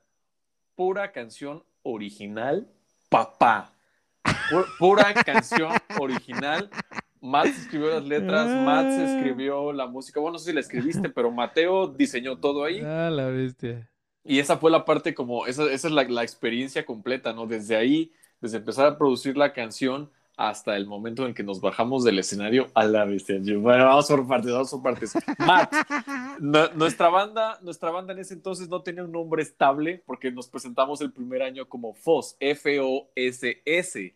Eh, que significa, yo me acuerdo, luz en griego. ¿no? que, eh, que, bueno, que tengo ahí un, un, este, una queja yo, o sea, ya ahorita explícitamente delante de este bello público, de esta bella audiencia que nos escucha, tengo una queja porque digo, ah, estamos hablando de algo muy, muy vivencial, ¿no? Muy personal, muy que, que, nos pasó a nosotros y digo, esperemos que ah, de alguna manera hacerlos entretenidos porque sabemos que, bueno, seguramente mucha gente no va a saber ni siquiera o nunca va a haber vivido una experiencia como esta, ¿no? Entonces eso es lo, como que lo chido, ¿no? Abrir esa ventanita y que digas, ah, no manches, qué jalada que estos vatos que, o sea, vivieron eso, ¿no? Está chistoso, ¿no? Entonces, eh, ah, pero bueno, lo que, lo que quería hacer, el reclamo que yo quería hacer era que en el momento pues, estábamos disque buscando un nombre, no sé si te acuerdas, o sea, todo fue rapidísimo, ¿no? Estábamos disque buscando un nombre, pues yo como que me puse a buscar ahí nombres, tú también, bueno, según todos, ¿no? Entre, entre comillas. y al final nadie dijo nada. Ajá, vato, nadie dijo nada. Y yo dije así como de, bueno, pues yo tengo esta palabra que es en griego, pues ¿qué, qué piensan, no? Este, de hecho, fos, por eso es fósforo. De hecho, después también me enteré de eso por eso mm. de luz, vaya, tienen ahí como que, como que cosa que ver, ¿no? Bueno, el, el, punto, el punto al que voy es que este, se me ocurre esta palabra y como que dicen, ah, pues sí está chida, y pues le dimos, ¿no? Y luego, vato, me dicen, es que no me gustó mucho mi nombre.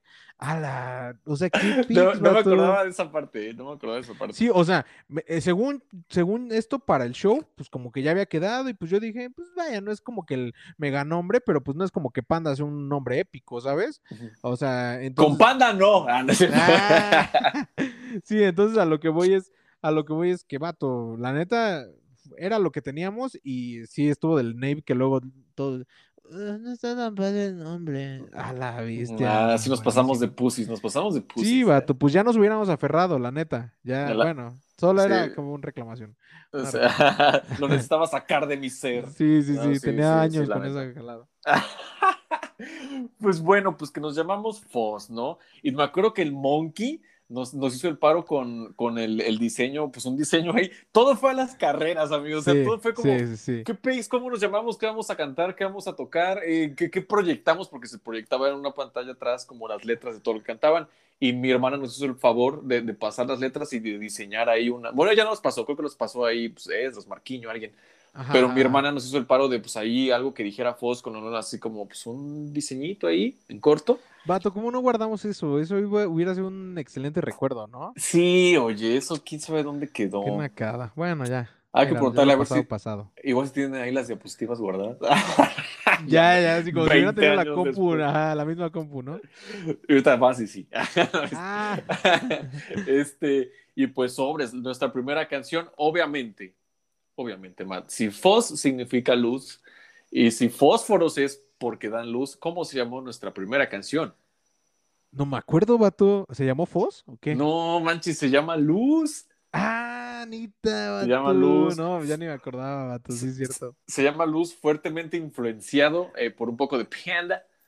Oye, oye, este vato, ¿qué, ¿qué, tal que estamos contando la historia y así yo me olvido decir de ese detallito? ya sí, el, vato que invité para contar. Ah. No me acuerdo. Naquísimo. Pero sí. Sí, ok, Luz, sí, ya, ya, ya me acordé, ya me acordé. Sí, sí, muy altamente influenciado, que es lo que ya hablábamos en uno de los segmentos pasados, si no los viste, lánzate ahí a verlos. Este, pero hablábamos de eso, ¿no? De que siempre como que compones con base a lo que te gusta en el momento, ¿no? Y en ese momento estábamos súper pandescos. Eh, y pues sí, la neta, la rola está pandesca. O sea, tiene, tiene su vibe ahí pandesco, ¿no? Sí, sí, el, ritmo que estábamos usando y, y todo incluso hasta ahorita vamos a, entrar en otras ah. cosas. si quiere, si el invitado quiere. Sí, pues dale, dale. Si se pandea, pues no. Este, oye, y, la, cuando escribiste Luz, ¿te acuerdas? Sino para que yo me invente una historia ahorita para cubrir tiempo. No es cierto. ¿Te, acuerdas? ¿La, ¿La, escribiste en esos días o ya la tenías ahí como algo preparado? La neta, la neta, carnal, no me acuerdo. O sea, y es que esos procesos de composición, principalmente de letras, para mí han sido bien difusos, ¿sabes? Que, es que es por eso lo que dije hace rato en el otro segmento, eh, sobre que yo no me diría que soy un compositor consagrado, ¿sabes? O sea, yo no me autocalifico como compositor, este, y es porque siento que al menos los momentos de composición de letras definitivamente han sido bien difusos mis, mis experiencias, ¿sabes? Por ejemplo, una vez me acuerdo que, que cuando le quería pedir matrimonio a mi esposa, le compuse una canción, vato, pues es, es, obvio, ¿no? O sea, eres músico, pues haces eso, ¿sabes? Entonces le compuse una canción y me acuerdo que fue así, que ponle que fui a comer a un lugarcillo aquí que hay por acá por la casa, tu casa, este, y, y, estábamos, bueno, digo, y yo estaba solo, ¿no? Y en eso me llevé una libretita porque yo tenía toda la intención de ya componerla, ¿no? Entonces me llevé una libretita y así, en lo que me llegaba la comida, le escribí, ¿sabes? O sea, escribí la rola y digo, le hice algunos ajustes después, obviamente, como a la letra y así, pero escribí como que la, la, la base, ¿no? La parte importante, me refiero a la letra. Y, o sea, lo que voy es que esa experiencia está así, luego me ocurrió otra experiencia otra vez muy diferente, ¿sabes? O sea, no soy un vato metodológico a la hora de hablar de la composición, por eso no me gusta decirme a mí mismo compositor, ¿sabes? Entonces, no, bueno, el, punto final es, no me acuerdo, no me acuerdo de cómo fue, ni, sé. Te llegó la inspiración y la canción sucedió, ¿no?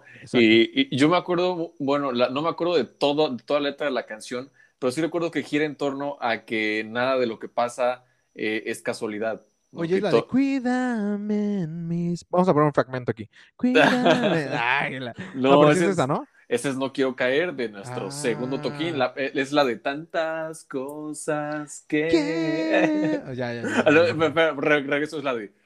Tantas cosas. ¿Qué, ¿Qué? pasa? muy buena, muy buena. José Madero, si estás escuchando esto en algún momento de tu vida, esta canción Ahí estás, tú. Eh, ahí está tu influencia. Ahí está no tu influencia. no es destino, no es casualidad, es por luz. Ah, como, dice la canción, ¿no? Exacto, este, Muy, muy buena canción. Me gusta porque era, a pesar, o sea, es una canción que, que, tiene ahí, eh, que es cristiana, no hay, no hay nada fuera de, ¿no? Se, mueve en ese entorno, se habla de, ese, de eso, eh, pero tampoco era, ¿sabes? Así como no hablaba directamente, sabes, Dios, Jesús, el Espíritu, la iglesia, los hermanos, simplemente era un punto de vista de que las cosas no eran casualidad, simplemente que por eso dice, donde tú estás es por luz, bueno, hablando de la luz como, como ese ser supremo que acomoda las cosas a como él quiere, ¿no? Entonces, es una canción muy soft, eh, que, que, a mí me agradó mucho, la verdad, es una canción sencilla, al grano, buen ritmo, eso sí, eso sí me acuerdo que la verdad, eh, y la verdad lo agradezco de, de, de, o sea, aquí públicamente, siento que, que, bueno, tú, vaya, sí, principalmente tú, a lo mejor por ahí hay alguien más, ¿no? Pero pero me acuerdo que me echabas muchas porras con las rolas, ¿sabes? O sea, como que, como que sí decías así como de, como de, vato, está muy chida, ¿sabes? O sea, y, eso me motivaba mucho porque siento que los otros amigos que tengo, que todavía son mis amigos, pero que en ese momento pues todos éramos bien inmaduros y troncos, como que todos los demás me tiraban así, así como de, este vato, ¿qué, qué, qué se cree, no? O, o por qué piensa que lo que hace está chido, ¿sabes? O sea, como que siento que todos, más, y más porque estaban en otro canal, ¿no? En ese momento como que el único que le gustaba la música realmente era a ti, ¿sabes? En ese momento, aparte de mí, pues. Entonces, siento que el hecho de que haya alguien como que ahí atrás diciéndote así como de, vato, neta, está muy chido, o sea, síguele dando porque eres bueno, creo que es clave, ¿no? O sea, creo que es clave para, para que fluya, ¿no? Para que fluya, no solamente, y aparte que te haga segunda, ¿no? No solamente era como que me echabas porras y ya, sino que, vato, pues jálate a tocar y pues le entrabas también, ¿no? O sea, era como, está, chido, vato. Es neta, es una gran historia. Es una gran historia por ese lado. Sí, sí, estuvo, estuvo muy loco. Y ahora sí es un momento de hablar de la alineación. Mateo éramos los Slipknot. Teníamos a Mateo, ah, porque Mateo en ese entonces era guitarro. Mateo era guitarro, vocalista. Y en la canción se echa un solo de guitarra. Perrillo. La neta, mi hermana y yo hasta la fecha somos fans de ese solo de guitarra que te echaste. Quisiera decir que me acuerdo, pero no. Ah, lo bueno que tenemos las rolas, viejo. O sea, las canciones ahí están. Bueno, pero no, pero están las versiones de la del segundo toquín, no del primero. Pero es que en el primero solo. Es que esa solo lo tocamos en el primero. No, carnal, ¿cómo crees? Ah, no. No, no, no. Y, lo tocamos en el segundo y en el segundo ya con versiones más, más hechas, más producidas, digamos así, o sea, más arregladas. Cierto, sí es cierto, sí es sí, cierto. Vato, sí, sí, sí, de eso sí me acuerdo. De, de, hecho me acuerdo porque tengo las rolas también, o sea, sí las he escuchado, pero las del segundo toquín, las del primer toquín yo creo que por ahí se extraviaron. Es triste, este, pero pues bueno, así fue. Entonces Luz la tocamos dos veces. En el primer toquín y en el segundo, el Exacto, remaster. La refriteamos. Ah, y, la, y refriteamos y remasterizamos, porque antes éramos Mateo en guitarra y. En guitarra, Guitarra eléctrica. eléctrica. Guitarra eléctrica. Guitarra eléctrica. Yo estaba en guitarra acústica. Eh, Kevin, eh, tu carnalito, saludos Kevin, estás escuchando esto. Saludos. Eh, Kevin estaba en el bajo. Eh, ¿Qué tiempos, Mate? ¿Qué tiempos? Me vienes acordando de eso en la mañana, cuando venía caminando a la escuela. De. Eh, Sí. Teníamos a Liva, saludos Liva, si escuchas alguna vez en, en el teclado, Sí, en los keys. En los Y- keyboard. en el keyboard, y a David Chin, el famoso David Chin en la batería. Exacto, exacto. Sí, y, era- y- y ya, ¿no? sí ya, y ya. Éramos cinco, éramos cinco vatos. Ese primer toquín, sí. Alonso nunca tocó con nosotros, tocó. No. Él, está- él estaba, pues él estaba ahí metido cuando estábamos tocando cosas en, en tu casa. Sí me acuerdo de él. No, no sé, vato. Según yo, no. Segu- o sea, quién sabe, no sé. No me acuerdo de ese detalle, la verdad. ¿Qui- Alonso es otro, compa- otro compite igual ahí baterista muy bueno, este, y gran amigo. Este, pero sí, no, no, no, la verdad de él no me acuerdo. O sea, digo, con todo que es mi compa, no, me acuerdo que estuviera ahí, pero bueno. El superpoder de Mateo, amigos, escuchas, es no acordarse de las cosas. Hay Exacto, cosas exacto, Que, sí. De que este vato no se acuerda y pues ahí tiene que estar uno. Fíjate que, que ahorita que ya lo mencionas, sí me acuerdo que en algún momento sí como que teníamos una bandita, él, eh, o sea, donde yo estaba y él también, y pues vaya, a lo mejor y tú también, pero, Ujú. pero sí como que yo lo tengo como dos recuerdos separados, ¿sabes? Ahí como, Ujú. como yo con él y yo con ustedes, como que lo tengo muy, muy bifurcado ahí eso. Ajá, sí, tal vez ahí también es igual de Valle mío, se me están mezclando los recuerdos, no sé, pero de que en, un- en algún momento anduvo ahí, anduvo ahí. Por ahí. ajá. Este, ok, y esa era nuestra primera alineación. Tocamos nada más una canción, que fue la de Luz. Eh, el público reaccionó bien. La neta, ese momento en el que la gente. Bueno, pues la neta eran nuestros compas, nuestras amigas, las que Sí, estaban ahí como claro. loqueando, ¿no? Es- Ese, ese soporte se sintió muy chido. Este, y pues yo, la verdad, yo me sentía muy nervioso cuando pasamos. O sea, Y aparte fue el efecto como de, de todo en masa, ¿no? Reacción en cadena, reacción en masa, ¿no?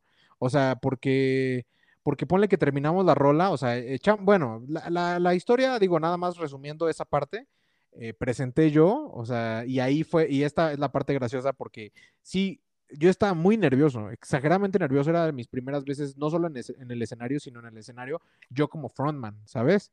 Entonces, pues sí, estaba súper nervioso, la neta sí saqué una voz medio, medio chistorra ahí. Eh, puedes, puedes, Betín, por favor, hazme el honor. hazme no, el honor. pa- a ver, ¿para qué lo voy a hacer yo si aquí estás tú? Porque O sea, tú eres-. No, no, no, tú eres el que se ha masterizado imitándome en ese, en ese tiempo. Haz, haz así como que la, la, el fake, como yo siendo, bueno, tú siendo yo en ese momento. Bueno, es que va- vamos a ponernos en contexto. En ese entonces ya les dijimos que nos gustaba mucho Panda, no habíamos visto muchos conciertos de Panda y muchos éramos- videos de sí, Panda. Sí, éramos fans. éramos, fa- éramos fandas, ¿no? Sí, sí, Y, sí. y- y habíamos visto todos los, bueno, todos los dos, tres discos de que te dan con el disco y todo, acá donde se graban, hablando y todo. Sí, sí, sí. Entonces, teníamos muy pegado ese, esa, ese, esa cantaleta norteña, ¿no? Sí, del asco. Entonces, pues, sobres, que es momento de presentar a la banda y pues sale nuestro vocalista, nuestro guitarro, ¿no? Y se para frente al micrófono. De- neta, neta, tengo autorización para hacer esto. Adelante, adelante, hazlo, hazlo. Se para, ¿no? En el micrófono y ya así dice, buenas noches, buenas noches. Eh, en esta noche queremos eh, entonar dos alabanzas. Do- no, un- no, no, una alabanza. Una, Es una, entonces- sí, sí. Entonces, lo de dos alabanzas fue después, porque después cantamos dos. Dos, es lo que te digo que mis recuerdos ahí están No, vato, sí, fue una, fue una, fue una. Ahí fue una alabanza. Una alabanza y pues esperamos que sea bendición. Disfrut- Somos Panda de Monterrey, Nuevo León. ¡Ah! Disfruten la función. Así, y vaya, en el momento Sí, obviamente sí. nadie fue como pues todo chido, pero ya después cuando estábamos como recapitulando, así de como "Ah, aquí. Y es que Madero". recapitulando y aparte viendo el video, ¿sabes? O sea, fue como de, ¿por qué Ujú. hablaste así, dude? O sea, la neta es que todos, todos estábamos bien nerviosos, que yo creo que para en el momento ninguno de los, bueno, de- ni de los tres ni del público, o sea, como que todo era un vibe muy, o sea, un rush muy así, ¿sabes? Así Sí. súper agresivo, ¿no? Súper, o sea, estaba pasando muchas cosas al momento, ¿no? Aparte, la neta, te- como tú bien lo dices, eh, fue clave que, que nuestros amigos estaban ahí, todos echando porras así, cañón, ¿no? Entonces fue como súper chido, la neta, o sea, es un momento que yo guardo en el corazón. Y, a- y aparte, y aparte siento que, que, o sea, todo fue muy rápido, ¿sabes? Todo fue muy rápido que, que en el momento ni nos percatamos de si hablé del asco, si no, y ya después viendo el video fue como de, vato, ¿por qué hablas de así? Yo no sé, vato. Sí, pues no sé, pues me salió ahí la, la voz en, el en medio del pánico, ¿sabes? O sea, fue, simplemente fue una, una cuestión de, de, emociones, ¿no? Así como tanto rush que, y pues ahí yo creí que eso sonaba cool, yo creo. Y pues ahí le hice el cuento, ¿no? La neta, pésimo, pésimo. Imagínate en otro universo, en otra realidad donde esto también pasó, pero nos presentaste como si fueras Jesús Adrián Romero y ves hermanos. Ándale. Esta noche, ¿no? Yo creo que está mejor lo que nos tocó vivir. Ah, mil veces, vato. No, neta no me avergüenzo. sí, sí me da gracia, pero, pero no, no me avergüenzo, vato. Eh, estuvo chido, estuvo chido. En ese momento yo estaba muy nervioso porque, pues, de guitarra no tenía mucha noción. Eh, y, yo, mis ojos estaban clavados así en mi mano izquierda en los acordes. O sea, yo nada más era como, ¿cuál sigue? ¿Sabes? Mi inteligencia en ese momento para tocar era como, concéntrate acá. No vi al público, no vi a Matt, no interactué con mis. Nada, nada, yo estaba parado sí, así. no, y todos, ¿eh? También Levi llevaba como meses tocando el piano, David Chin, creo que así, no, no podría decir que para eso, pero o sea, tenía también poquitito de como que haberle entrado la cosquilla de la música y demás. O sea, todos éramos súper ah, inexpertos, ¿sabes? Y, y, eso fue lo, lo que a mí se me hace lo más chido, que siendo todos inexpertos, la neta es que no sonó mal, o sea, como por donde lo quieras ver, no sonó mal, o sea, sonó, sonó chido, sonó chido para el nivel y la edad que teníamos y el tiempo que teníamos tocando, sonó chido, vato, la neta. O sea, y sí, a lo mejor cuatro acordes, y sí, a lo mejor dos o tres patroncitos ahí que no sabíamos, pero vato, sonó chido. Sonó chido, la pasamos chido. Yo creo que terminando de, de, tocar, que nos bajamos, yo creo que bajamos a hacer ¡Yeah! chocamos las manos. No, la verdad, no, no sé pero Yo, yo, sí me acuerdo haberme bajado de ese escenario con una muy buena experiencia entre compas y personal y, muy chido. Sí. Muy chido. aparte, como cuántas personas eran, Como 200 personas. Como 250, 200, 250, sí, por ahí. Sí, la neta sí, o sea, para hacer un primer toquín, la neta, vato, ya quisieran muchas personas haber presentadose para 200 personas al principio y aparte haber tenido un buen feedback, ¿sabes? Porque a lo mejor y te presentaste para muchas, pero a lo mejor y, te fue del nabo, ¿no? O sea, y a nosotros la neta nos fue al 100. Vato, creo que todas esas experiencias construyen un buen, no solo tu carácter, sino también como, como la experiencia global de la música, ¿sabes? Eh, para los que sí somos músicos, ¿no? O sea, como que esas experiencias sí son como de, si, si te va bien o si te va mal, sí creo que tiene un impacto muy importante esas primeras tocadas, ¿no? Sí, sí, al menos tienes como músico un recuerdo de, que no sé si fue tu primer toquín en la vida. ¿Fue tu pues, primer toquín? Sí, yo pienso tocaba que en la iglesia y así, pero, pero no, no con un grupo, ¿sabes? O sea, éramos nada mi papá y yo, o sea, yo tocando la guitarra así, y hasta eso tocaba sentado, yo, o sea, ponle, mi papá tocaba al frente del, de la iglesia y yo tocaba como en la sillita del frente, o sea, pero sentado, dando la espalda a, la gente, ¿sabes? O sea, yo como sentadito, ahí siguiendo las, los acordes, ¿no? Entonces, o sea, en ese momento, pues sí, o sea, realmente mi, mi experiencia de escenario era nula. ¿No? entonces sí, sí, vato, gran, gran momento, la verdad es gran día. Sí, sí, muy buen toquín, muy buena experiencia. Y de ahí el año, el, año posterior, Traca, otra vez llega el momento de campamento, nosotros seguíamos metidos acá, ya practicábamos más, eh, la alineación cambió ahí, eh, empezamos a yo me empecé, ya tenía rock, no sé, yo creo que ya tenía rock band en ese momento, ¿no? Ya, ya le damos al rock Yo creo que sí, sí, yo creo que sí. Y, este, y, pues yo, yo me jalé a tocar batería. Mateo esta vez, tú seguías tocando guitarra. Sí, sí, Y cantando, teníamos a Kevin en el bajo y nada más. Éramos nosotros tres. Este, remasterizamos Luz. Bueno, remasterizamos como banda, pero Matt fue, les digo, Matt estaba llevando la batuta, todos los créditos ahí, yo siempre en la vida te los doy y este, pero, pero ya no éramos nada o sea, si éramos, ya no nos llamábamos FOS, ahora nos llamábamos, ¿te acuerdas? Fire. Fire, Vato, lo cual se me hace una nacada, de nuevo, reclamo número dos, reclamo, reclamo número dos, igual, nadie se le ocurrió ningún nombre, y, y, ya, yo llego ahí de naco diciendo, no, pues a mí se me antoja este nombre, ¿cómo ven? Ah, pues sí está chido, y ya luego, oye, ¿y ya no lo volvemos a cambiar de nombre? No, Mateo. Según yo sí. No, Según no, yo no, sí. no, no. Aparte, aparte, yo había dicho que nos podíamos llamar vicarios. Vicarios de Cristo. no, vicarios de Cristo, pero sí vicarios por ser mensajeros de Cristo.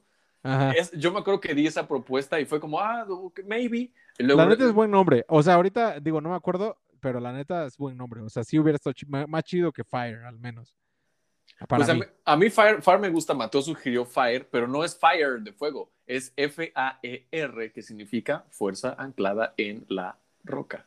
Ajá, lo cual, lo cual, yo sí quería que fuera como que las dos cosas. En el momento sí me acuerdo que quería como que sí se sintiera como que es fire de fuego o fire de, de- o sea, que, que dentro del léxico se, se, se perdiera ahí o, o como que se, se sobreentendiera como el doble mensaje, ¿no? Para mí sí era importante eso, ¿no? Como que Ujú. dijeras fire, pero como, como con ligera inclinación hacia la palabra fuego. O sea, sí me gustaba esa idea. Ahí está. Lo que viene siendo el juego de palabras, ¿no? Sí. Estuvo muy bien. A mí, Exacto. a mí sí me gusta más el nombre Fire que Foss. Eh, Tal vez es porque, ¿sabes? No estoy muy familiarizado con el griego en mi vida diaria. Tal vez sí, no lo sé, porque yo sepa no tanto. Pero, pero sí, esa ese, ese distintivo ya como, ah, ok, son siglas, significa algo más. Ahí Como que te gustó más. Me, me gustó más, la verdad. Yo Sí. feliz con el nombre Fire, ¿no? Pero ya no éramos, o sea, sí éramos nosotros tres, pero tuvimos colaboraciones ahí. Mateo, tú, Sí. tú amarraste las colaboraciones ahí, ¿no? Cuéntanos, cuéntanos qué tal Sí, ahí. pues eh, también en ese, en ese tiempo ya estábamos comenzando a, a bueno, yo, yo me había metido a un coro a, a cantar, a un coro cristiano. Este, ahí yo solamente cantaba, no, no tocaba. Y este, y pues bueno, en, en los primeros ensayos, pues obviamente vas ubicando como, como a la gente que sí canta chido y demás. Y en ese tiempo me gustaba una chica que estaba en el coro y, y que Sí, vaya, le mando un saludo, todo bien, ¿eh? La verdad, ya Saludos. los dos estamos casados con nuestras respectivas parejas y estamos súper bien, o sea, na- da- nada que ver ahí, ¿no? Pero bueno, el punto es que en ese momento me gustaba y aparte de eso cantaba chido, entonces fue así como de, oye, dude, pues sirve que pasamos tiempo juntos, X, ¿no? O sea, según, ¿no? Y pues ya, ¿no? O sea, le, la, la contraté, no, no es cierto, la, le invité así como de vato, pues, la- o sea, cáele y pues hacemos ahí la collab, ¿no? La banda éramos nosotros tres, pero era como un featuring, ¿no? Y el otro amigo que igual nos apoyó fue un, un cuate que de hecho hace rato que no lo veo. Tú ya tú lo has visto más, más en corto, ¿no? Según yo. Sí, sí, lo vi este año. Saludos, Arman. Si nos Sí, estás el buen. Armand, el buen eh, Armand Badinic, Armand, Armand Martinic, este, el buen Armando, igual un saludo, este, tipazo y, y, pues igual canta chido y la neta, ese vato sí ya tenía más, más callo en ese Sí. momento, o sea, sí ya, ya cantaba más chido, la neta. Y, y pues sí, o sea, nos echó el paro igual así. Ese vato, yo siento que lo hizo más por compromiso, la neta, o sea, como de que, o sea, la, la otra chica fue como de, como de, bueno, a lo mejor y yo también le gustaba, quiero pensar, que a lo mejor y yo también le gustaba y como que dijo, ah, pues está chido, ¿no? Como que se Mm. cumplen dos propósitos aquí, pues le damos. Pero el otro vato, siento que fue más como de, como de, pues parillo, ¿sabes? Como de, ay, estos pobres niños, ¿no? Pues vamos a hacerles el barro, ¿no? O sea, lo siento como así, pero pues buena onda, al final digo, gran tipo y pues gran, la verdad es que su participación fue clave porque en ese tiempo también yo me acuerdo que yo ya no quería hacer tanto lead, eh, lead vocal, ¿sabes? O sea, como que ya, ya me había gustado más como la onda de la guitarra así 100%. ¿Sabes? Ya no me quería dedicar tanto a cantar. Entonces me gustó que hubieran esos featurings porque ya yo hacía coritos y, ¿sabes? O sea, ¿qué es lo que me gusta ahorita? También ahorita, si me preguntas, a mí me gusta mucho tocar, bueno, yo soy bajista, me gusta tocar el bajo y hacer coros. Eso, eso me gusta, pero no me gusta hacer el lead, ¿sabes? Porque no, no soy cantante, simplemente por eso, pero me gusta pues la cuestión de, de la armonía y hacer ahí como que voces, ¿sabes? Esa parte me gusta ahorita eh, y creo que desde ese momento ya se está empezando a desarrollar, ¿no? Ajá, sí, sí, y, y- y lo chido ahí fue que la, la forma en la que sonábamos cambió un montón, porque ya teníamos ahora, ok, do- un invitado, dos invitados haciendo la, pues, la- la- ¿cómo se llama? La voz principal, sí. y teníamos a Matt haciendo coros, y teníamos alineación diferente, teníamos ya más experiencia, a lo mejor experiencia en escenario no teníamos mucha, pero ya le sabíamos más, llevamos como con un poco más de punch, y aunque sí. tuvimos igual como una semana para prepararnos, este, fue remasterizar una canción y de los ritmos que metimos, yo me acuerdo que metí, y sí ya teníamos rock band, porque en la canción de, eh, ok, una era No Quiero Caer y la otra, ¿cómo se llamaba? Ah, no quiero caer luz, echamos otra vez y echamos, ay, la otra no me acuerdo que fue la que cantó esta Abby, ¿no? No Ah, le cantó. Abby. Este, bueno, a ver si nos llega ahorita. Sí. Pero en esa canción yo me acuerdo que sí, sí metí ahí un, hay una canción de, de Foo Fighters que se llama Everlong, que me gustaba mucho jugar en Rock Band, y Ajá. traía un, no es que no sé cómo se llama eso, pero en el, en el hi-hat era como un... Y, y una parte de la canción donde metí eso, yo lo metí porque lo escuché en la canción y dije, lo pongo. y, y, entonces ya me sentía yo un poco más libre, ¿no? De experimentar o decirte, oye, ¿qué onda acá? ¿Qué onda con esto? Ya, ya tú también porque Mateo siempre nos decía así, como sabes que en esta parte tú vas a tocar esto, ¿no? Y eran ritmos más complejos. Sí, me acuerdo que eran ritmos mucho más complejos que lo que tocamos al principio. Sí, sí, me acuerdo. Me acuerdo de hecho de uno, lo voy a decir, lo voy a tararear ahorita, eh, que era algo así como, déjame, déjame acordarme bien. Tú, Ay, se me, neta que lo tenía así, me llegó y de repente como que se me, se me escapó. Debe ser el mismo, de esta misma canción, porque esa tenía un, un, ritmo difícil, algo dificilón ahí, Ajá, como Ajá algo por ahí, o sea, como una tarola ahí como desplazadita, ¿no? Así como que te así como, ay, perro. Y que hasta me acuerdo que te ponía nervioso esa parte. O sea, me acuerdo que decías así como de, hijo, esta, esta no, mejor no sé si la tocábamos, así como que andabas de gancilli también tú, ahí como que diciendo así de, de, no, esta mejor para el otro año. que ya no ya pensando en el tercer año el vato. Este, sí, pero, pero sí, sí, sí me acuerdo que ya está. La neta, de esas rolas que sí las tenemos, que son las que sí tenemos guardadas, Vato, no me avergüenzo en lo absoluto. A ver, sonábamos novatos si quieres, lo que quieras, pero vato, la neta, son arreglos, pues bien, vato, son, son rolas bien hechas, la verdad. Sí, la verdad es que sí, y originales, que yo no, yo no paro de mamasear con eso, fueron canciones originales. Sí, está chido, está chido. La verdad es que yo ahorita tengo una onda con la música original que no es que no esté a favor, la verdad es que la música original es necesaria pero al menos aquí en México ay, es súper complicado la música original, ¿sabes? Es como si tú quieres hacer música original y, y, quieres como hacer dinero de eso, es muy complicado, ¿sabes? Entonces, más bien como que ahorita tengo ese desapego hacia la música original, pero no es que no es que esté mal y de hecho sí creo que es bastante loable que lo hayamos hecho en el momento, ¿sabes? En un momento de muy mucha inexperiencia, eh. como eso es una palomita, ¿no? Una palomita para nosotros, ¿no? Yo creo. Sí, sí, la verdad, una, una muy buena experiencia, ya lo dijiste tú, es una experiencia que perdura para siempre y que yo creo que los tres o los cinco que estábamos y lo recordamos con un cariño muy especial. Y este, no, vaya, pues, gracias por haber formado parte de, de, esa pequeña etapa de, al menos en mi vida, ¿no? De, de, de, rockstar, porque fuimos rockstars, no como tal, ¿no? Pero, pero sí cuenta, yo creo. Y la verdad, chido, o sea, a, a, mí, a mí me gusta mucho ese rollo, tú sabes que yo amo el rock band y cuando juego rock band me gusta meterle chido. Ahorita juego solo de vez en cuando, y, me, me, gusta así como pues echarle un poco más de feeling, disfrutarlo un poco más, ¿sabes? Y, y, siempre fue eh, eh, una de, mis, de las cosas que siempre quise hacer eh, fue tocar en, con público.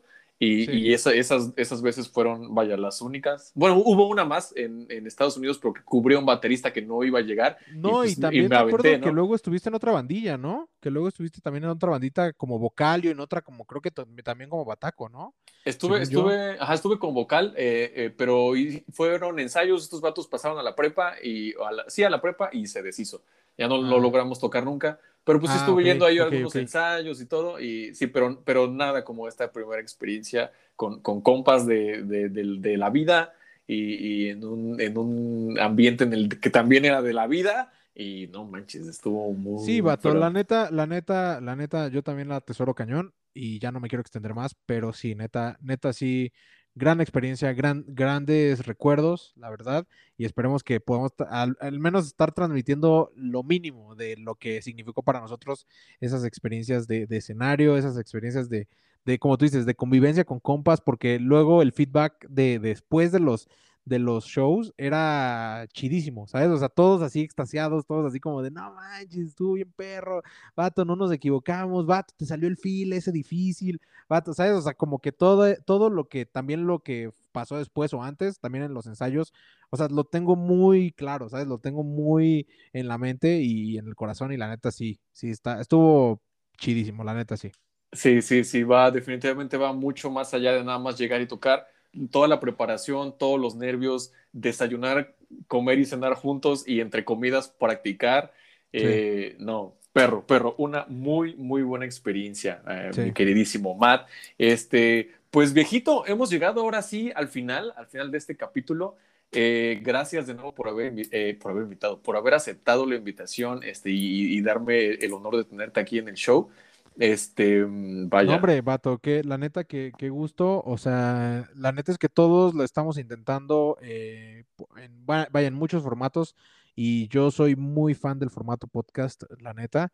Este, yo creo que si somos lo suficientemente constantes, a lo mejor en una vez alguien de nosotros le pega, y no tanto por pegarle, ¿sabes? O sea, yo siento que la, la, la onda debe ser por gusto, ¿sabes? O sea, y, y pues es eso, ¿sabes? Una plática de compas que la neta pues, estuvo Agustín, o sea, independientemente de, independientemente de si le gustó al público o no, la neta es que yo me la pasé padre y yo espero que podamos transmitir eso, ¿sabes? Yo, yo espero que podamos transmitir como que neta, pues neta somos compas y neta pasamos cosas bien chidas y aparte de eso, pues lo de la música del inicio, bla, bla, bla, bla, bla, la neta estuvo al 100.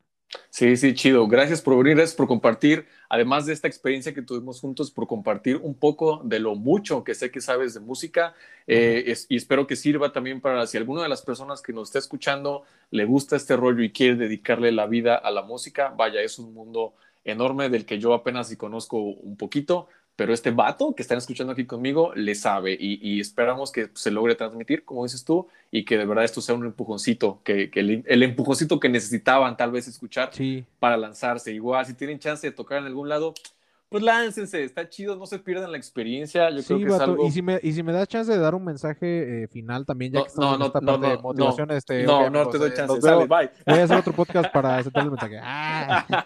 dale, viejito, dale. Este, no, si me das chance de dar un mensaje final, igual, la neta, yo les diría, si les gusta la música, o sea, porque por ejemplo este vato, como bien lo dijo, también le encanta la música, o sea, no todos podemos ser músicos, eso es un hecho, o sea, no todos podemos ser músicos, algunos eh, pues nacieron para hacerlo y otras personas nacieron para disfrutar la música y que los que sí somos músicos, o sea, tengamos público, ¿sabes? O sea, simplemente eso. Entonces, como que creo que es clave, si es que te interesa dedicarte a la música, eh, poder definir bien eso, ¿sabes? O sea, ¿qué, ¿qué, eres, no? ¿Te gusta la música porque la disfrutas muchísimo o te gusta la música como para sentarte a estudiar, porque claro, vemos la parte bonita o hablamos de la parte de show y la parte de padre, ¿no? Que es tocar en vivo, etc., pero la verdad es que también requiere muchas horas de estar sentado y pues, estudiar, ¿sabes? Igual, igual que cualquier otra carrera. Entonces, o sea, también como que se sepa eso, ¿no? Que no es fácil y, que no sirve, que no es para todos el estudio, de la música me refiero, este, pero pues si realmente te gusta esa parte, o sea, de sentarte a estudiar, pues sí, o sea, dale y hay muchas oportunidades laborales para ti, ¿sabes? Y, neta esto lo digo sin choro, ¿eh? Lo digo sin choro. Neta, sí hay muchas oportunidades, siempre y cuando tú seas como un vato súper dedicado, súper, ¿sabes? Constante, o sea, no es no es casualidad tampoco, no es como que, como que se estén abriendo chambas todos los días de músico, simplemente si estás ahí, ahí, ahí, ahí, necio, necio, necio y dándole y dándole, pues vato, la neta sí hay chamba. ¿Sale? Sí, sí algo, pues tiene que salir. Sí, gracias, gracias, gracias a ti eh, como músico, ¿no? Como persona que, medio puede tocar algún instrumento, eh, pero más que nada como persona que, disfruta la música, que me gusta tirarme un rato a escuchar y, a, tripearme escuchando música. Gracias a, ti como músico y a los demás que se sientan a escribir, que se ponen, que se juntan con los compas y producen algo que, que llega a nuestras plataformas musicales porque sin ustedes, pues esto no, no sería posible. Y creo que es una, es una de los de las misiones o de las habilidades de las más importantes que tenemos como seres humanos, ¿no? Somos los únicos que podemos producir música como tal, yo creo. Y, y, creo que es un, un, regalo muy grande que se nos dio como especie y vaya. Exacto. yo también. Sí, sí, eh, sí. Súper, súper sí. Súper sí. Venga. Va. Pues muchas gracias, Matt. Gracias de nuevo por estar aquí. Este, saludos a, señorita Ferili, saludos a, la familia. Y este, ¿quieres mandar saludos a alguien, amigo? Gracias. Es, este, no, pues saludos a todos los que nos escuchan nada más y esperemos que siga siendo ameno y que no te haya salido ya de este podcast, o sea, porque a lo mejor ya esta parte ya no te interesa, pero pues, síguele aquí, o sea, qué o, más bien, si sigues aquí, vato, gracias a ti, porque estás escuchando hasta la gotita última de podcast que tenemos. Eh, Exacto, exacto. Muchas gracias, Matt. Y pues amigos, este, en la caja de descripción de este capítulo les voy a dejar eh, las redes sociales de, un servidor y las redes sociales de Matt, tanto como su proyecto de podcast para que le echen un ojo. Es, es más enfocado a la música con un poco de vivencias. Eh, he escuchado unos cotos por ahí. Chéquenlo, está muy bueno, trae muy buena vibra con, con este compa, tocayo mío, por cierto, con, con el que lo hace. Este, ah, sí, ¿verdad? Sí, sí, sí. Muy recomendado. Y pues amigos, no se les olvide compartir, Ya les dije lo de las redes sociales y por supuesto, lávense bien las manos porque estamos otra vez en semáforo rojo. Creo que nunca dejamos de estarlo. Mágicamente para las elecciones sí, pero pues ya estamos de vuelta en lo mismo y no se les olvide sobre todo estar siempre con los ojos bien abiertos. Nos vemos en la próxima. Abrazos, saludos, chao.